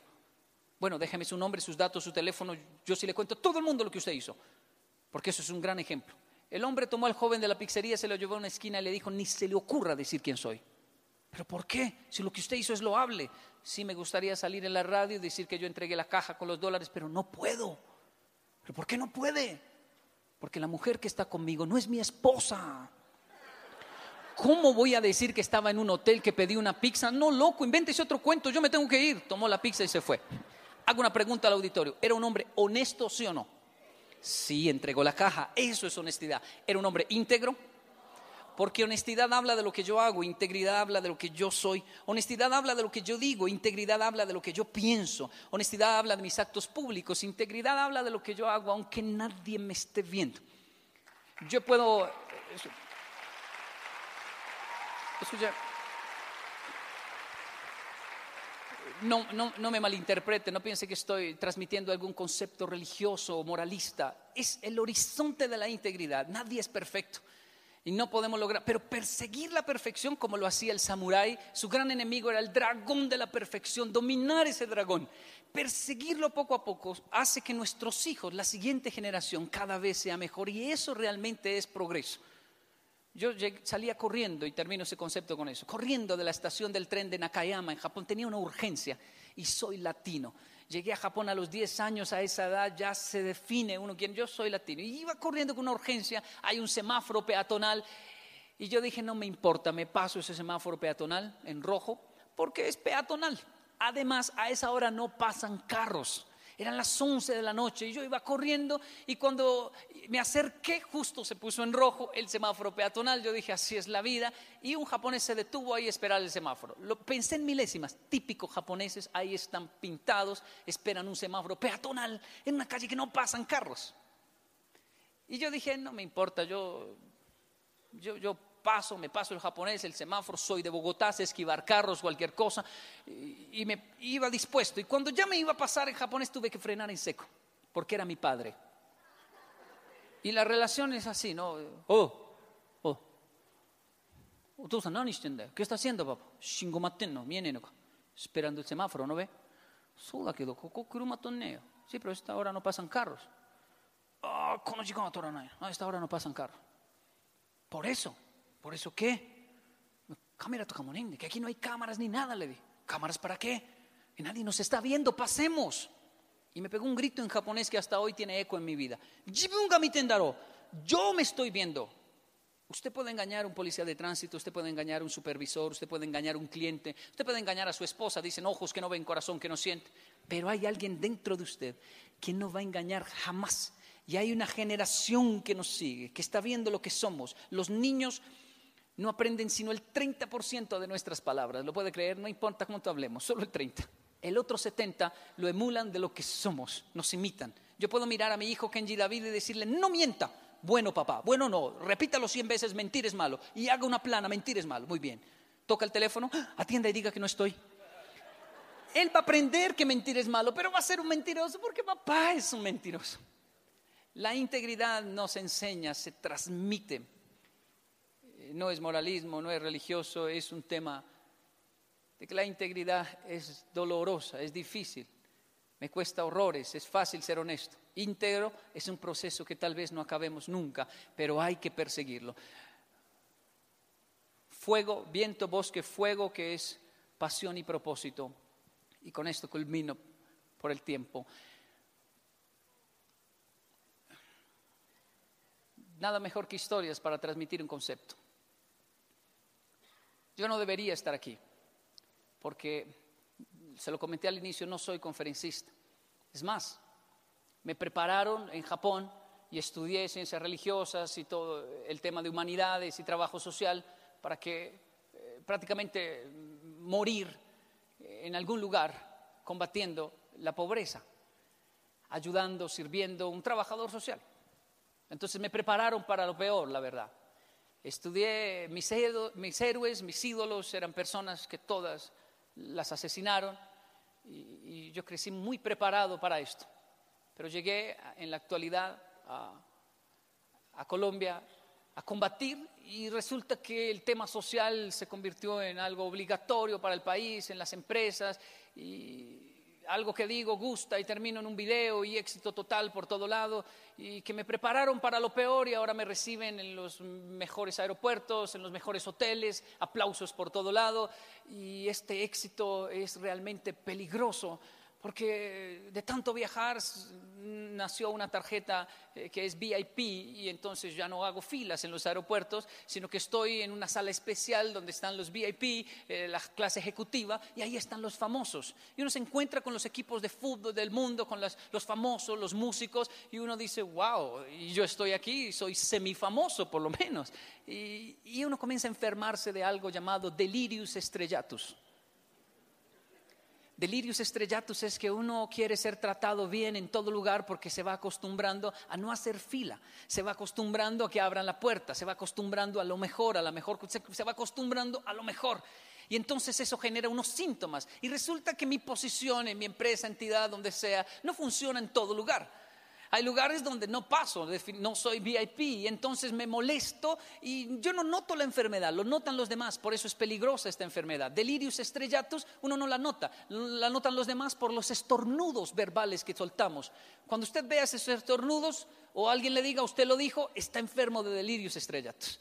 Es como, estornudos como, le recuerdo su posición, estornudos como, usted no sabe cuánto vendo yo. Estornudos como usted no sabe quién soy yo, este es el más clásico de todos. Menos mal, gracias a Dios, hay situaciones en la vida que nos quitan todo eso. Como encontrarse con mamá. Que mamá dice, usted es un mocoso. Yo sé hasta los cuántos años hizo pipí en la cama. Yo, yo conozco lo mentiroso que usted es. Y nos desnuda. Encontrarnos con situaciones, encontrarnos con personas que nos conocen como nuestra esposa, como nuestros hijos, o entrar a mi localidad. Lo que a mí me salva es que vivo todavía, a pesar de este gran éxito, en una localidad considerada la más pobre, deprimida. Y cuando llego allí, se acaba mi fama. Porque todos tienen que trabajar mucho por un salario mínimo y lo hacen rendir. Gente realmente heroica, gente que no es VIP, gente que me invita a jugar fútbol y yo estoy feliz, voy con ellos y yo soy famoso. Pero en el fútbol doy tristeza. Y estoy siempre pidiendo fama. En, el fútbol en Colombia para pedir un pase se dice así, hágame famoso. Pero la gente me mira y dice, mm, ¿por qué es Kenji? Hágale a ver, a ver, ¿qué hace esta vez? Y me hacen un pase fantástico quedo frente al arco y me lo como. No lo hago. Y me miran me dice, usted si no, no sirve sino para dictar conferencia, ¿no? No sé para qué viene y yo me estoy regañado y ya, ya, la próxima lo hago, confíen otra vez. Peleando con una gente que me devuelve a lo que yo realmente soy. Uno más, uno más en una sociedad, uno más. Estuve dictando una conferencia y al final se genera mi grupito de fans, ¿sabe?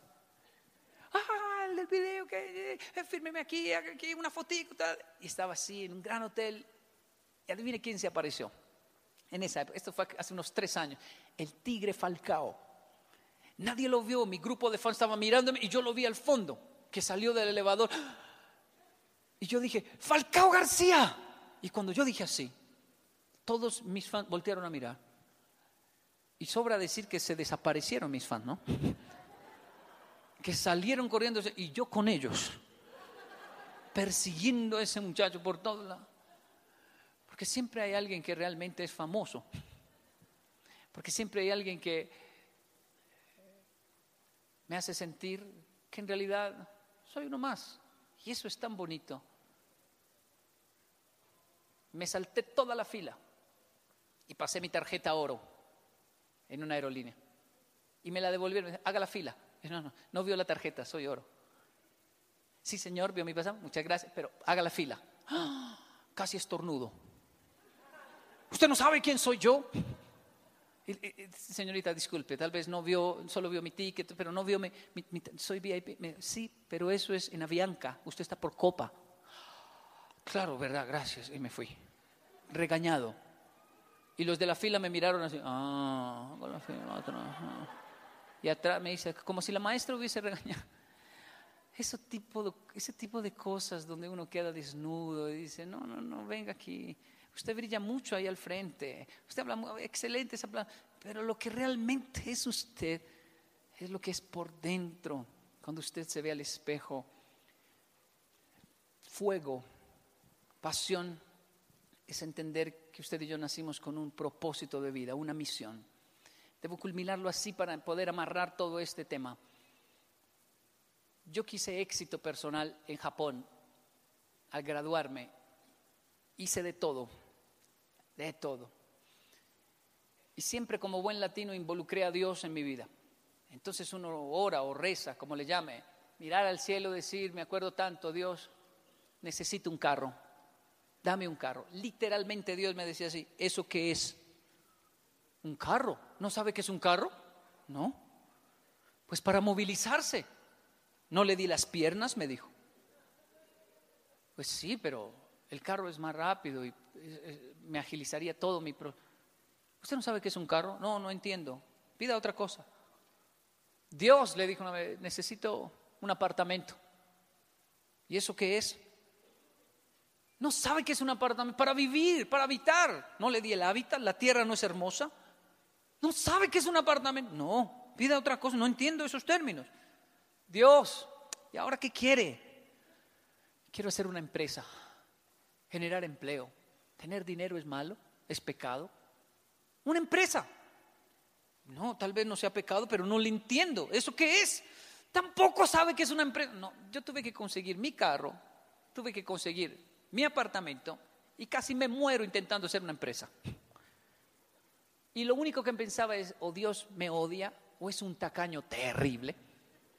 Porque no Pero un día descubrí la palabra propósito de vida que es el fuego que llevo adentro, propósito.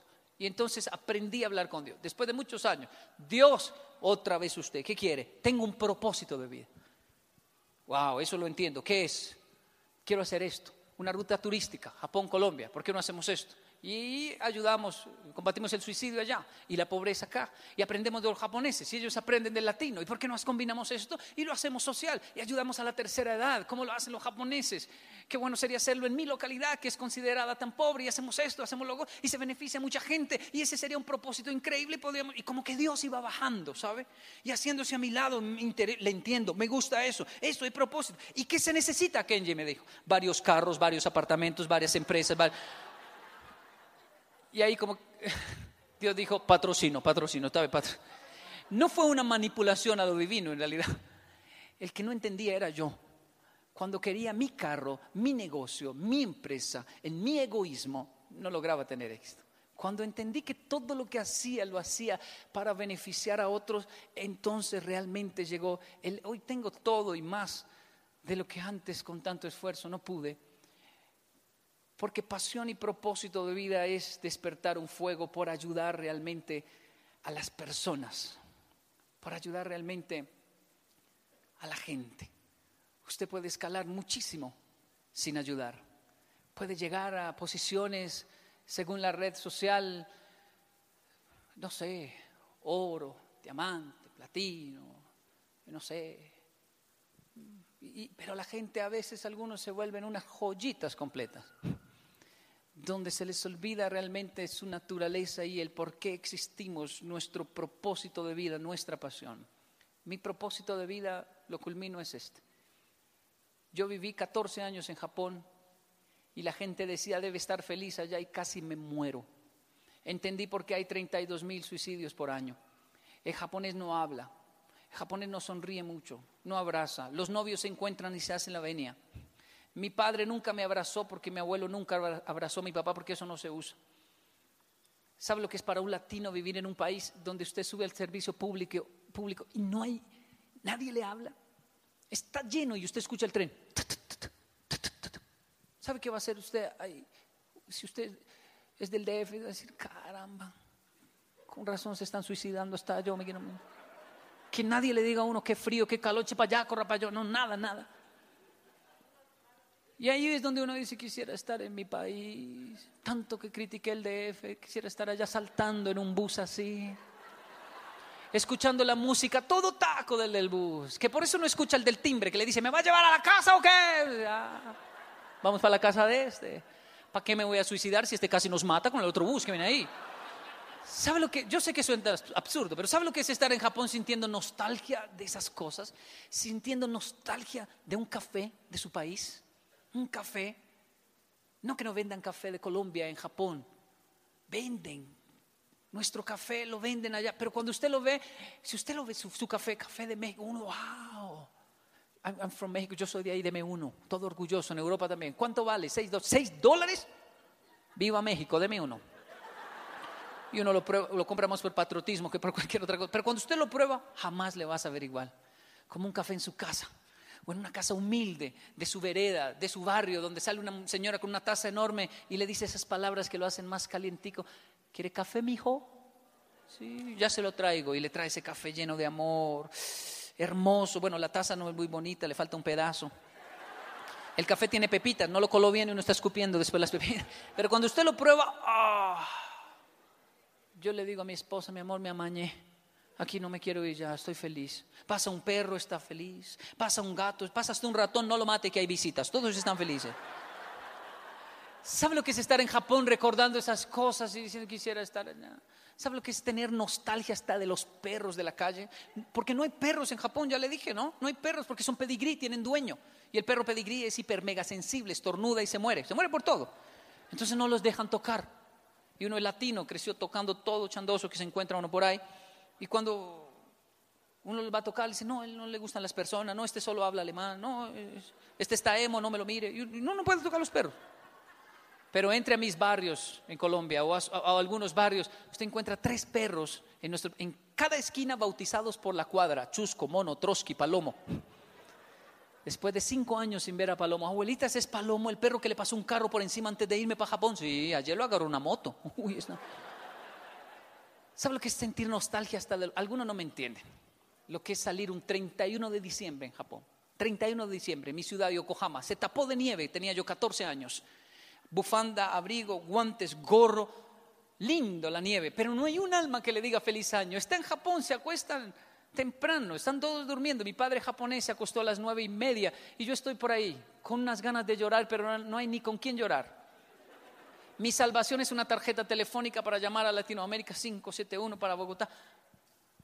Y se escucha el viento en Japón. Y uno, aló, aló, Abuelita, soy yo, Kenji de Japón. Es Kenji de Japón. ¡Feliz año, mijo! ¿Ya es feliz su año? Ya, todavía no, pero ya casi. Aquí le tengo su tortilla. Ay, abuelita, no me hable de eso, que me muero, me antoja.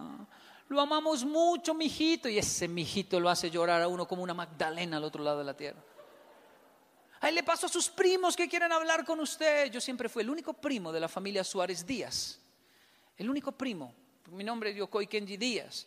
El único primo que estaba en Japón y todos los otros primos hacían fila para hablar con el afortunado Kenji que está en Japón. Y pasaban con esa voz viva, ¿qué hubo, primo? Y uno al otro lado, ¿qué hubo? Con la misma pregunta tonta, ¿está en Japón? Sí, hace rato, años estamos acá. Qué bueno que está por allá. Sí, qué bueno. Yo miraba la nieve, sí, qué bueno. ¿Cuándo me va a llevar? Jamás los voy a traer por acá. Supieron que soy yo el que me quiero ir. Menos mal siempre pasa un primo que lo hace reír a uno. Los latinos tienen frases locas. Primo, ¿qué? Tráigame una Toyota que eso nacen en los árboles allá. No nacen los árboles, ve. Usted está loco, aquí también son caras. ¿Sabe lo que es sentir ganas de meterse por un teléfono y querer salir en Colombia, en su país, en México? Mamá me dijo a los 15, eso fue a los 14, a los 15 me dijo, Kenji para Colombia. Y aquí se acaba esta historia. Un mes de Colombia a los 15, un 30, para un diciembre, desde que el avión aterrizó. Mire, yo he aterrizado 18 países, 18 países. Este es el único continente, los latinos son los únicos, que cuando un avión aterriza, la gente aplaude. Yo no aplaudo, me parece cursi. Pero si llego con un japonés y ve eso, siempre pregunta, ¿hay que aplaudir? Claro, loco, llego a Colombia, aplaude, aplaude, lo pongo a aplaudir. Y cuando uno llega al aeropuerto lleno de gente, los japoneses dicen, ¿por qué hay tanta gente? Eso no pasa en Japón. Llegó alguien famoso, no, es que para recibir uno se vienen 100. Y eso que antes, eso solo pasa en Colombia, llevaban mariachis en Colombia al aeropuerto, con la misma canción cursi, ya llegó el que estaba ausente. Vergüenza internacional le hacen pasar al verso. Y cuando usted sale esa abrazadera y abrace y abrace y abrace y llega usted al barrio y siempre hay un vecino que entrelaza sus dedos así, ¿no? Cultura latina. Los pone en el cuello de uno, su frente pegada a la mía, todo borracho. Chino, yo lo amo. ¿Para qué se va por allá si esta es tu tierra? Tómese un tequila. Ay, yo también lo amo, vecino, suélteme, por favor. ¿Sabe lo que es salir de un país que no abraza ni entrar a uno donde no lo sueltan? Mi, vida fue tan transformada en un solo mes que llegué a Japón con un gusanito loco y aquí termina todo. Si mis amigos que se están suicidando visitaran mi país, Colombia no se suicida. Y entonces comenzó la campaña. Mis amigos mexicanos lo lograban, llevaban, traían japoneses aquí, era muy fácil en esa época. Brasil, Colombia nadie quería visitar por el tema del narcotráfico. Nadie le da, no, nos matan, no sé, me ofusqué tanto con la mala imagen de Colombia que los reuní y les dije, venga, pero ¿cuál es el problema con Colombia? Si se están suicidando, antes de eso pasan por Colombia, no es tan grave. Lo peor que le puede pasar, agilizar el viaje, pero no, no, no. Funcionó el humor pesado y siete jóvenes se atrevieron a visitar Colombia. Cuando aterrizaron, siete japoneses, me llamó todo, hasta la embajada me llamó, Kenji, ¿qué está haciendo? Ya llegaron. Usted se hace responsable, yo los cuido. ¿Dónde los va a hospedar? en el sur de Bogotá. Usted está loco, ¿cómo los va a meter allá? Ay, no me molesten, y allá los metí. No pasó nada. Es el estigma que hay sobre nuestros países. No les pasó nada. El único problema, el idioma. Toda la familia salía a mirar el japonés así. Kenji, ¿y este qué? Su nuevo hijo, cuídemelo ahí un mes. ¿Pero en qué le hablamos? Ay, es un japonés, eso ahí se entienden. Y el japonés me decía, dos ¿yo qué hago aquí? Mano, todos en casa, mano, con su papá, su mamá, su nueva familia, hasta luego y se quedaban mirando así, parecían miquitos. Ya comió, se bañó, va a dormir. Yo me iba preocupado con eso. Porque siempre hay un latino que piensa que si le grita al japonés le entiende, ¿no? Algún tío que dice, venga, yo le hablo, ya comió. No le grite, japonés, no es sordo. Al tercer día regresaba a ver cómo estaba. Usted ya sabe lo que pasó. Lo tenían en la mitad de la sala, rodeado de toda la familia más gente de lo normal porque llamaba, primo, venga que la casa hay un japonés, venga se lo muestro, venga se lo muestro. Cuando yo llegaba me decían, ¿qué hubo? Aquí está el japonés que usted dejó hace tres días, estamos felices con él.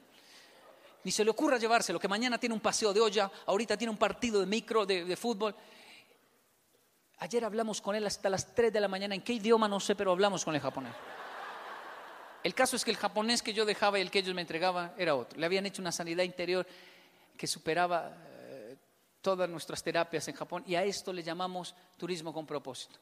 Descubrimos que el latido tiene el antídoto, aunque seamos países que son considerados pobres todavía, el antídoto para combatir una pobreza que tienen los niños ricos de Japón o de algunos países que sufren de suicidio, Noruega, Canadá, Dinamarca, porque algo tiene el latino y es que a pesar de sus carencias desarrolló una capacidad increíble de enfrentar la vida y de sonreír y escuche esto, de ser feliz. Ser feliz es una decisión que usted toma. El consumismo es el que me dice, cómprese esos zapatos y será feliz, cómpreselos a ver. Uh, soy feliz. Ah, y salieron otros. Siempre va a haber un iPhone mejor, siempre va a haber un iPad mejor, un BM mejor, que le va a decir que donde usted está no es feliz. Es falso. Usted es feliz donde tome la decisión de ser feliz y punto. Tiene que escalar en su negocio, sí, pero de que eso lo haga feliz es falso. Usted es feliz donde tome la decisión. Esto es como casarse. Los casados le damos un consejo a los solteros y yo sé que me van a entender. No se case para ser feliz se va a pegar una amargada horrorosa. Primero sea feliz, después se casa. La felicidad no depende de otra persona, la felicidad es personal. Escucha esto, escucha, esto. Un hombre no la va a hacer feliz, una mujer no lo va a hacer feliz, es una tarea demasiado grande, es una decisión mía. Yo soy feliz, se lo digo yo, 14 años de Japón, me he lanzado de las montañas rusas más grandes del mundo. Y cuando lanzo a mis hijos de eso y se bajan, yo digo, yo fui más feliz en mi infancia porque soy latino. ¿Cómo así, papá? Me dice. ¿Cómo les explico? Esa montaña rusa no puede superar mi niñez. Yo me lanzaba con una patineta de tres llantas de un barrio pobre, dos, dos amigos abajo, ¿no? Esas pendientes. Hágale, Kenji, que no vienen carros. Esa adrenalina no es superada por nada. ¿Sabe lo que es jugar jermis ponchados con la cuadra con los vecinos? con esa pelota de letras que le dejaba las letras marcadas uno en la espalda.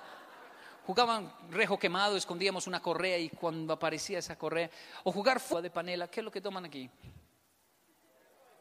¿Ah? Canela, champurrado, que haya champurrado, que haya, y mirarlo ahí, y la otra oración, que esté frío, que esté frío, que esté frío, y tocar, y está frío, meter la cara en la olla y escucharse uno mismo tomar hasta el cuncho, que era lo más dulce. Ah, esa felicidad solo era interrumpida por mi abuelita. Cochino, puerco, suelte la olla. Ahora todos tenemos que tomar sus babas y salir corriendo de ese lugar. ¿Sabe lo que es ser feliz? Ser feliz. Una universidad me hace una pregunta absurda. ¿Usted asegura que en Colombia se puede ser feliz en México con los indicadores de violencia, de pobreza que tenemos? Qué, absurdo, qué pregunta tan tonta para venir de la academia. Yo soy feliz, le dije al joven de la universidad, porque aquí hago chichi. Escriba eso. Y el joven me miró, ¿perdón? ¿Usted no sabía que hacer chichi nos hace felices? Y como todavía no entendía, le dije, ¿acaso hay algo más delicioso que hacer chichi? Y me dijo, ay, sí, cierto, sí. Porque usted puede estar en crisis, lo puede dejar la novia, perder las materias, me pueden robar, pero cuando usted y yo vamos al baño y hacemos chichi, hacemos así. ¡Ah! Uh, y hay un momento de felicidad, un blanco en la mente que nos borra todo problema y eso es inevitable. ¿Usted piensa que solo hacer chichi sería un chiste? Pero llegar a la casa cansado, lleno de problemas y abrir la puerta, no querer hablar con nadie, pero hay unos niños que dicen, llegó papá, llegó mamá, su niña con trencitas, y usted tiene que caer de rodillas, abrazarlos, yo también, olvidar todos los problemas, y ahí se genera un vacío en la mente que nos acuerda que en realidad usted y yo somos muy, muy felices, porque felicidad son cosas pequeñas pero no mínimas que nadie nos puede quitar. Yo soy feliz porque tomé la decisión de ser feliz. Puedo ir, escalar, crecer, viajar, pero soy feliz donde tome la decisión de ser feliz. Hirokazu Oka el último japonés que llegó a Latinoamérica y se quedó con nosotros. Eh, ¿Por qué se quedó Hiro en Colombia? Que él mismo se los cuente y termine mi intervención. Onegai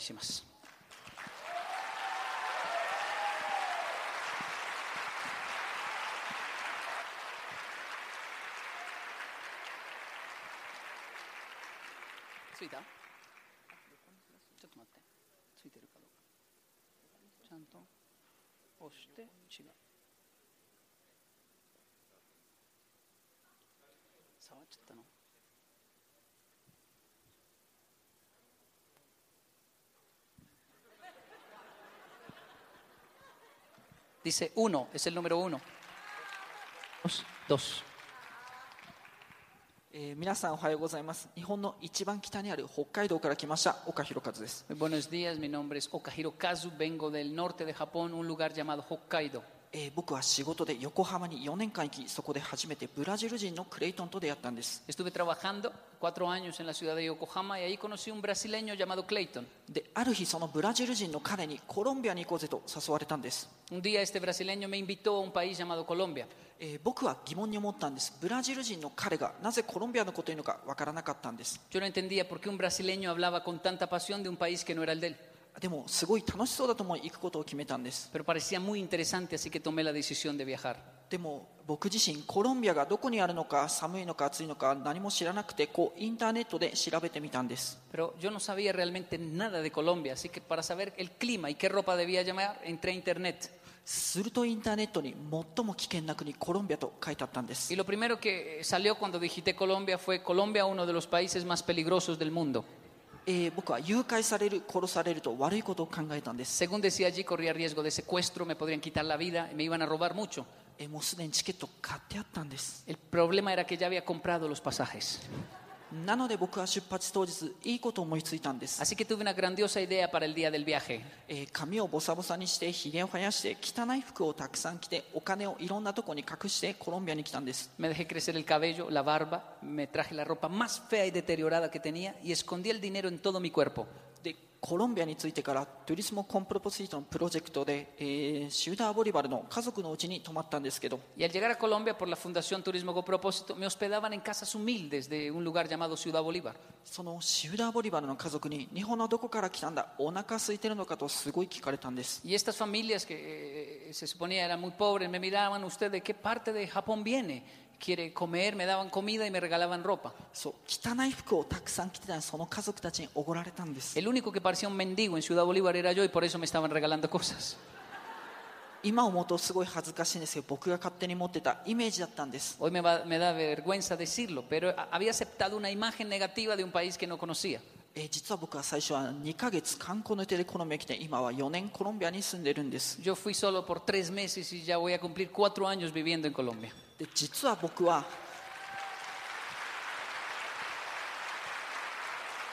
英語も喋れないしスペイン語も勉強中なんですけど多くの仕事を持ててるんです Yo no hablo inglés, hasta ahora estoy eh, dominando el español, pero ya tengo mucho trabajo en ese país. えーその僕の仕事とはこの手を使った整体という仕事で人を癒していく仕事なんですけど Soy maestro de quiropráctica, todo el tema de hernias discales, lumbagos, es fisioterapeuta. あまりスペイン語が喋れなくても多くのお客さんを持ててるんです Y aunque no domine bien el español, ya tengo muchísimos clientes. ただそれだけじゃなくて僕はもっとすごいことに気がついたんです、 Pero no me quedé en Colombia por el espacio laboral que me brinda. えーまさかラテンアメリカでこんなに愛されながら仕事ができるとは思わなかったんです No me imaginé que Latinoamérica era un país donde uno puede trabajar, ganar y al mismo tiempo sentirse tan feliz. えーラテンアメリカの皆さんはどこの国どこの地域に行っても外国人の僕に丁寧に扱ってくれるんです Cualquier lugar, país que visite de Latinoamérica, siempre me están tratando muy bien por ser un extranjero, me están transmitiendo mucha felicidad y cariño. で例えば去年に誕生日でそのあるシューダーボリバーの家族のうちに呼ばれたんです、 Por ejemplo, no puedo olvidar la primera vez que celebraron mis cumpleaños en este continente. えー日本でも誕生日祝ってもらうんですけどこう小さく祝ってもらうんです El japonés también celebra cumpleaños, pero es algo privado, muy poca gente. でその誕生日の当時その家族のうちに行ったら多くのコロンビア人がなぜか笑いながら卵と小麦粉を持っていたんです Pero cuando llegué a esa casa a celebrar mis cumpleaños, había un montón de gente que yo no conocía y por alguna razón que no entendía tenían un huevo en una mano y harina en la otra. え僕はこの2つを使ってホットケーキを作るんだと思ってたんです Lo primero que pensé es todo lo hacen a última hora, hasta ahora van a hacer la torta. でも いきなりコロンビア人が笑いながら卵を投げつけてきたんです Pero comenzaron a reírse los colombianos y me lanzaban los huevos y la harina en la cabeza. で僕も楽しくて僕もやりたいと言ったんですけどダメダメ誕生日で断られたんです La verdad yo me puse feliz y dije, yo también quiero lanzar huevos, pero me dijeron, no, usted no puede porque es el cumpleañero. えこのように、えー皆さんの愛は素晴らしいことなので絶対に忘れないでください La capacidad que ustedes tienen de transmitir amor es muy grande, por favor nunca la abandonen. そして、えー大きな夢をまっすぐ追いかけてください必ず夢は叶います no dejen jamás de perseguir sus sueños porque tarde o temprano los van a lograr. Yo quiero vivir más en Latinoamérica porque aquí hay amor mucho y no hay nada imposible. Muchas gracias.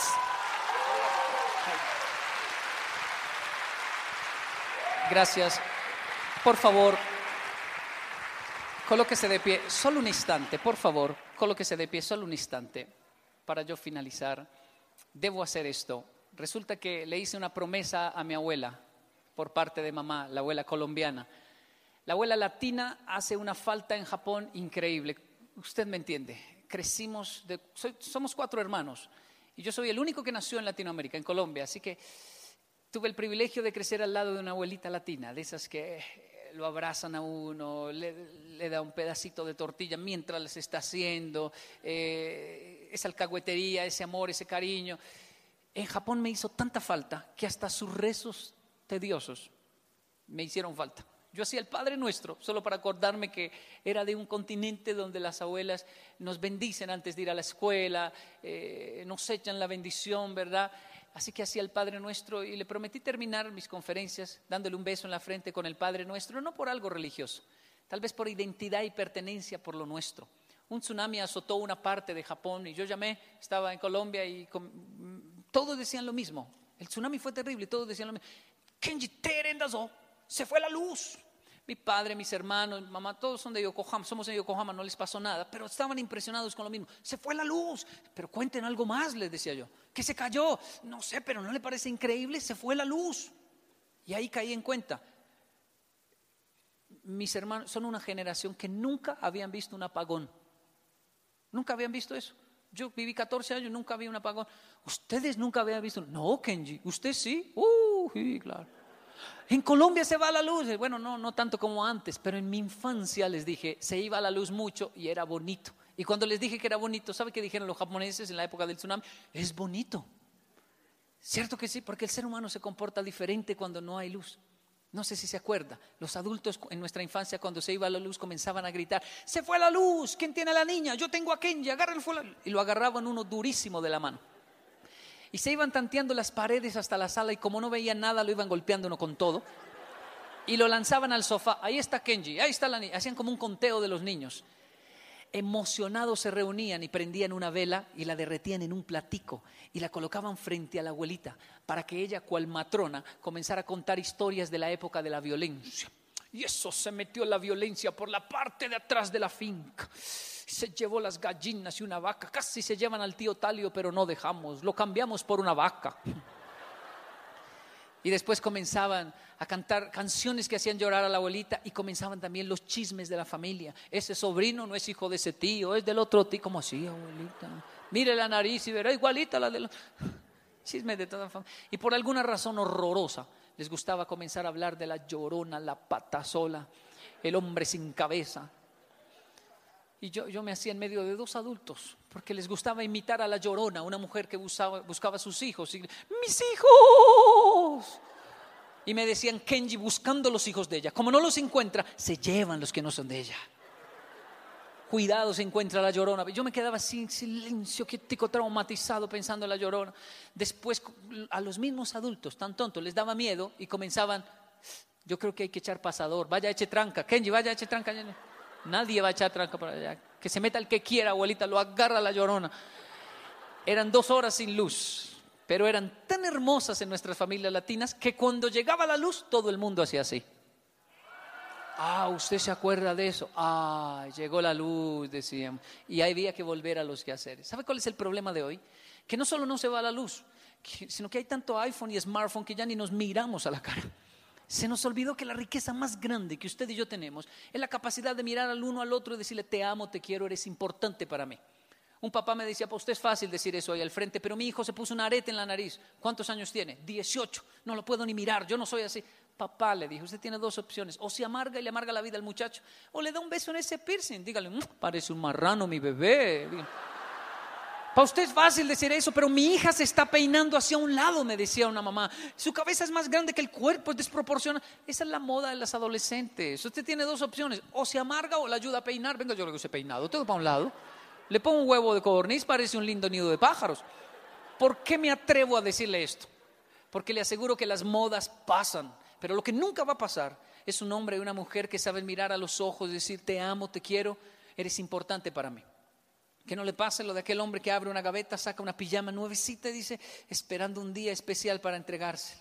Él se arrepiente. Toda la fecha de cumpleaños de su esposa, él mira esa pijama que debió entregar. Ella murió de repente y él se arrepiente de todo lo que no hizo. No espere una fecha especial, no hay un día especial. Lo que puede hacer, hágalo hoy, porque la riqueza más grande que tiene un país no es su oro, petróleo, flores, cafés, es la gente, son las personas. Y eso comienza por el prójimo y prójimo es aquel que está cerca a mí. No es fácil mirar a una persona y decirle te amo, te quiero, pero eso no es solo de parejas. Mirar a un funcionario, un colega de trabajo y decirle, oiga, lo he criticado mucho porque quiero excelencia en usted, pero también tengo que decirle, lo quiero muchísimo. Así el otro diga, ¿me va a echar? Oiga, viejo, lo amo. Siento amor por... Así el otro, uy, uy. Todo se va por ese lado, ¿verdad? Pero no poder mirar, declaremos el jueves del abrazo en la institución. Bueno, miércoles de sonrisa, obligación sonreír todo el miércoles. ¿De qué se ríe si llegó tarde? El miércoles, jefe. Ah, ah, no sale caro, no hay que contratar a nadie, puede cambiar todo un ambiente laboral. Independiente de su credo, si me puede acompañar, se lo agradezco. Padre nuestro que estás en los cielos, santificado sea tu nombre. Venga a nosotros tu reino y hágase tu voluntad en la tierra como en el cielo. Padre nuestro, gracias por el pan de día a día. Nunca ha faltado que comer en la mesa a pesar de las crisis en Latinoamérica. Nuestras mujeres han hecho milagros y nos han alimentado muy bien, a veces con pocos recursos. Padre nuestro que estás en los cielos, gracias por enseñarnos a perdonar a todos los que nos ofendieron, nos ofenden todos los días, los perdonamos a todos. No porque eso sea fácil o porque ellos lo merezcan, los perdonamos a todos porque el perdón es para la víctima, no para el agresor, porque el perdón es para mí y libra a mis hijos de la venganza, de la violencia, porque el perdón sana a una nación. Padre nuestro que estás en los cielos, no nos dejes caer en la tentación de buscar el éxito y pasar por encima de las personas para lograrlo. No nos dejes caer en la tentación de llegar al éxito y perder el alma, nuestros principios en el proceso. No nos dejes caer en la tentación de por unos minutos de deleite perder años de hogar, de esposa, de familia. Y líbranos de la maldad, porque sabes que hay maldad en esta tierra. Padre nuestro que estás en los cielos, yo te doy gracias por el honor que me diste de nacer en un país llamado Colombia, en un continente como Latinoamérica, donde un tinto, un café, un abrazo no se le niega a nadie. Amén y amén. ¿Qué le parece si para terminar? Gracias. Muchas gracias. Pero ¿qué le parece? si para ya terminar, independiente si conoce o no a la persona que tiene a su lado, ¿qué tal si la mira y mientras escucha este tema musical le dice, oiga, qué bueno que nacimos en México, papá, mujer, y le da un abrazo bien fuerte que no se le niega a nadie, por favor. Piensen de mí, piensen de mí. Quiero mostrar, quiero enseñar todo lo que tenemos aquí. Es un lindo cielo. Quiero mostrar del Chocó su lindo cielo, su lindo cielo un fuerte aplauso, fuerte aplauso para nuestro querido amigo Yokoi Kenji. Muchas gracias, muchas gracias. Un de fuerte parte, aplauso. De parte de mi esposa, Aleisi Toro Giraldo, una paisa colombiana hermosa, brava pero hermosa. De mis hijos, Kenji David, y Daniel de la Fundación. Que una entidad, o bueno, ustedes más, que una entidad o una red son una familia, que una familia como esta nos haya invitado a aportar un granito de arena sencillamente es un privilegio muy grande. Una vez más, Dios los bendiga. Muchísimas gracias. Gracias, gracias, gracias, muchas gracias. Gracias, gracias. Fuerte aplauso, fuerte aplauso para Yokoi, que se escuche con esa energía.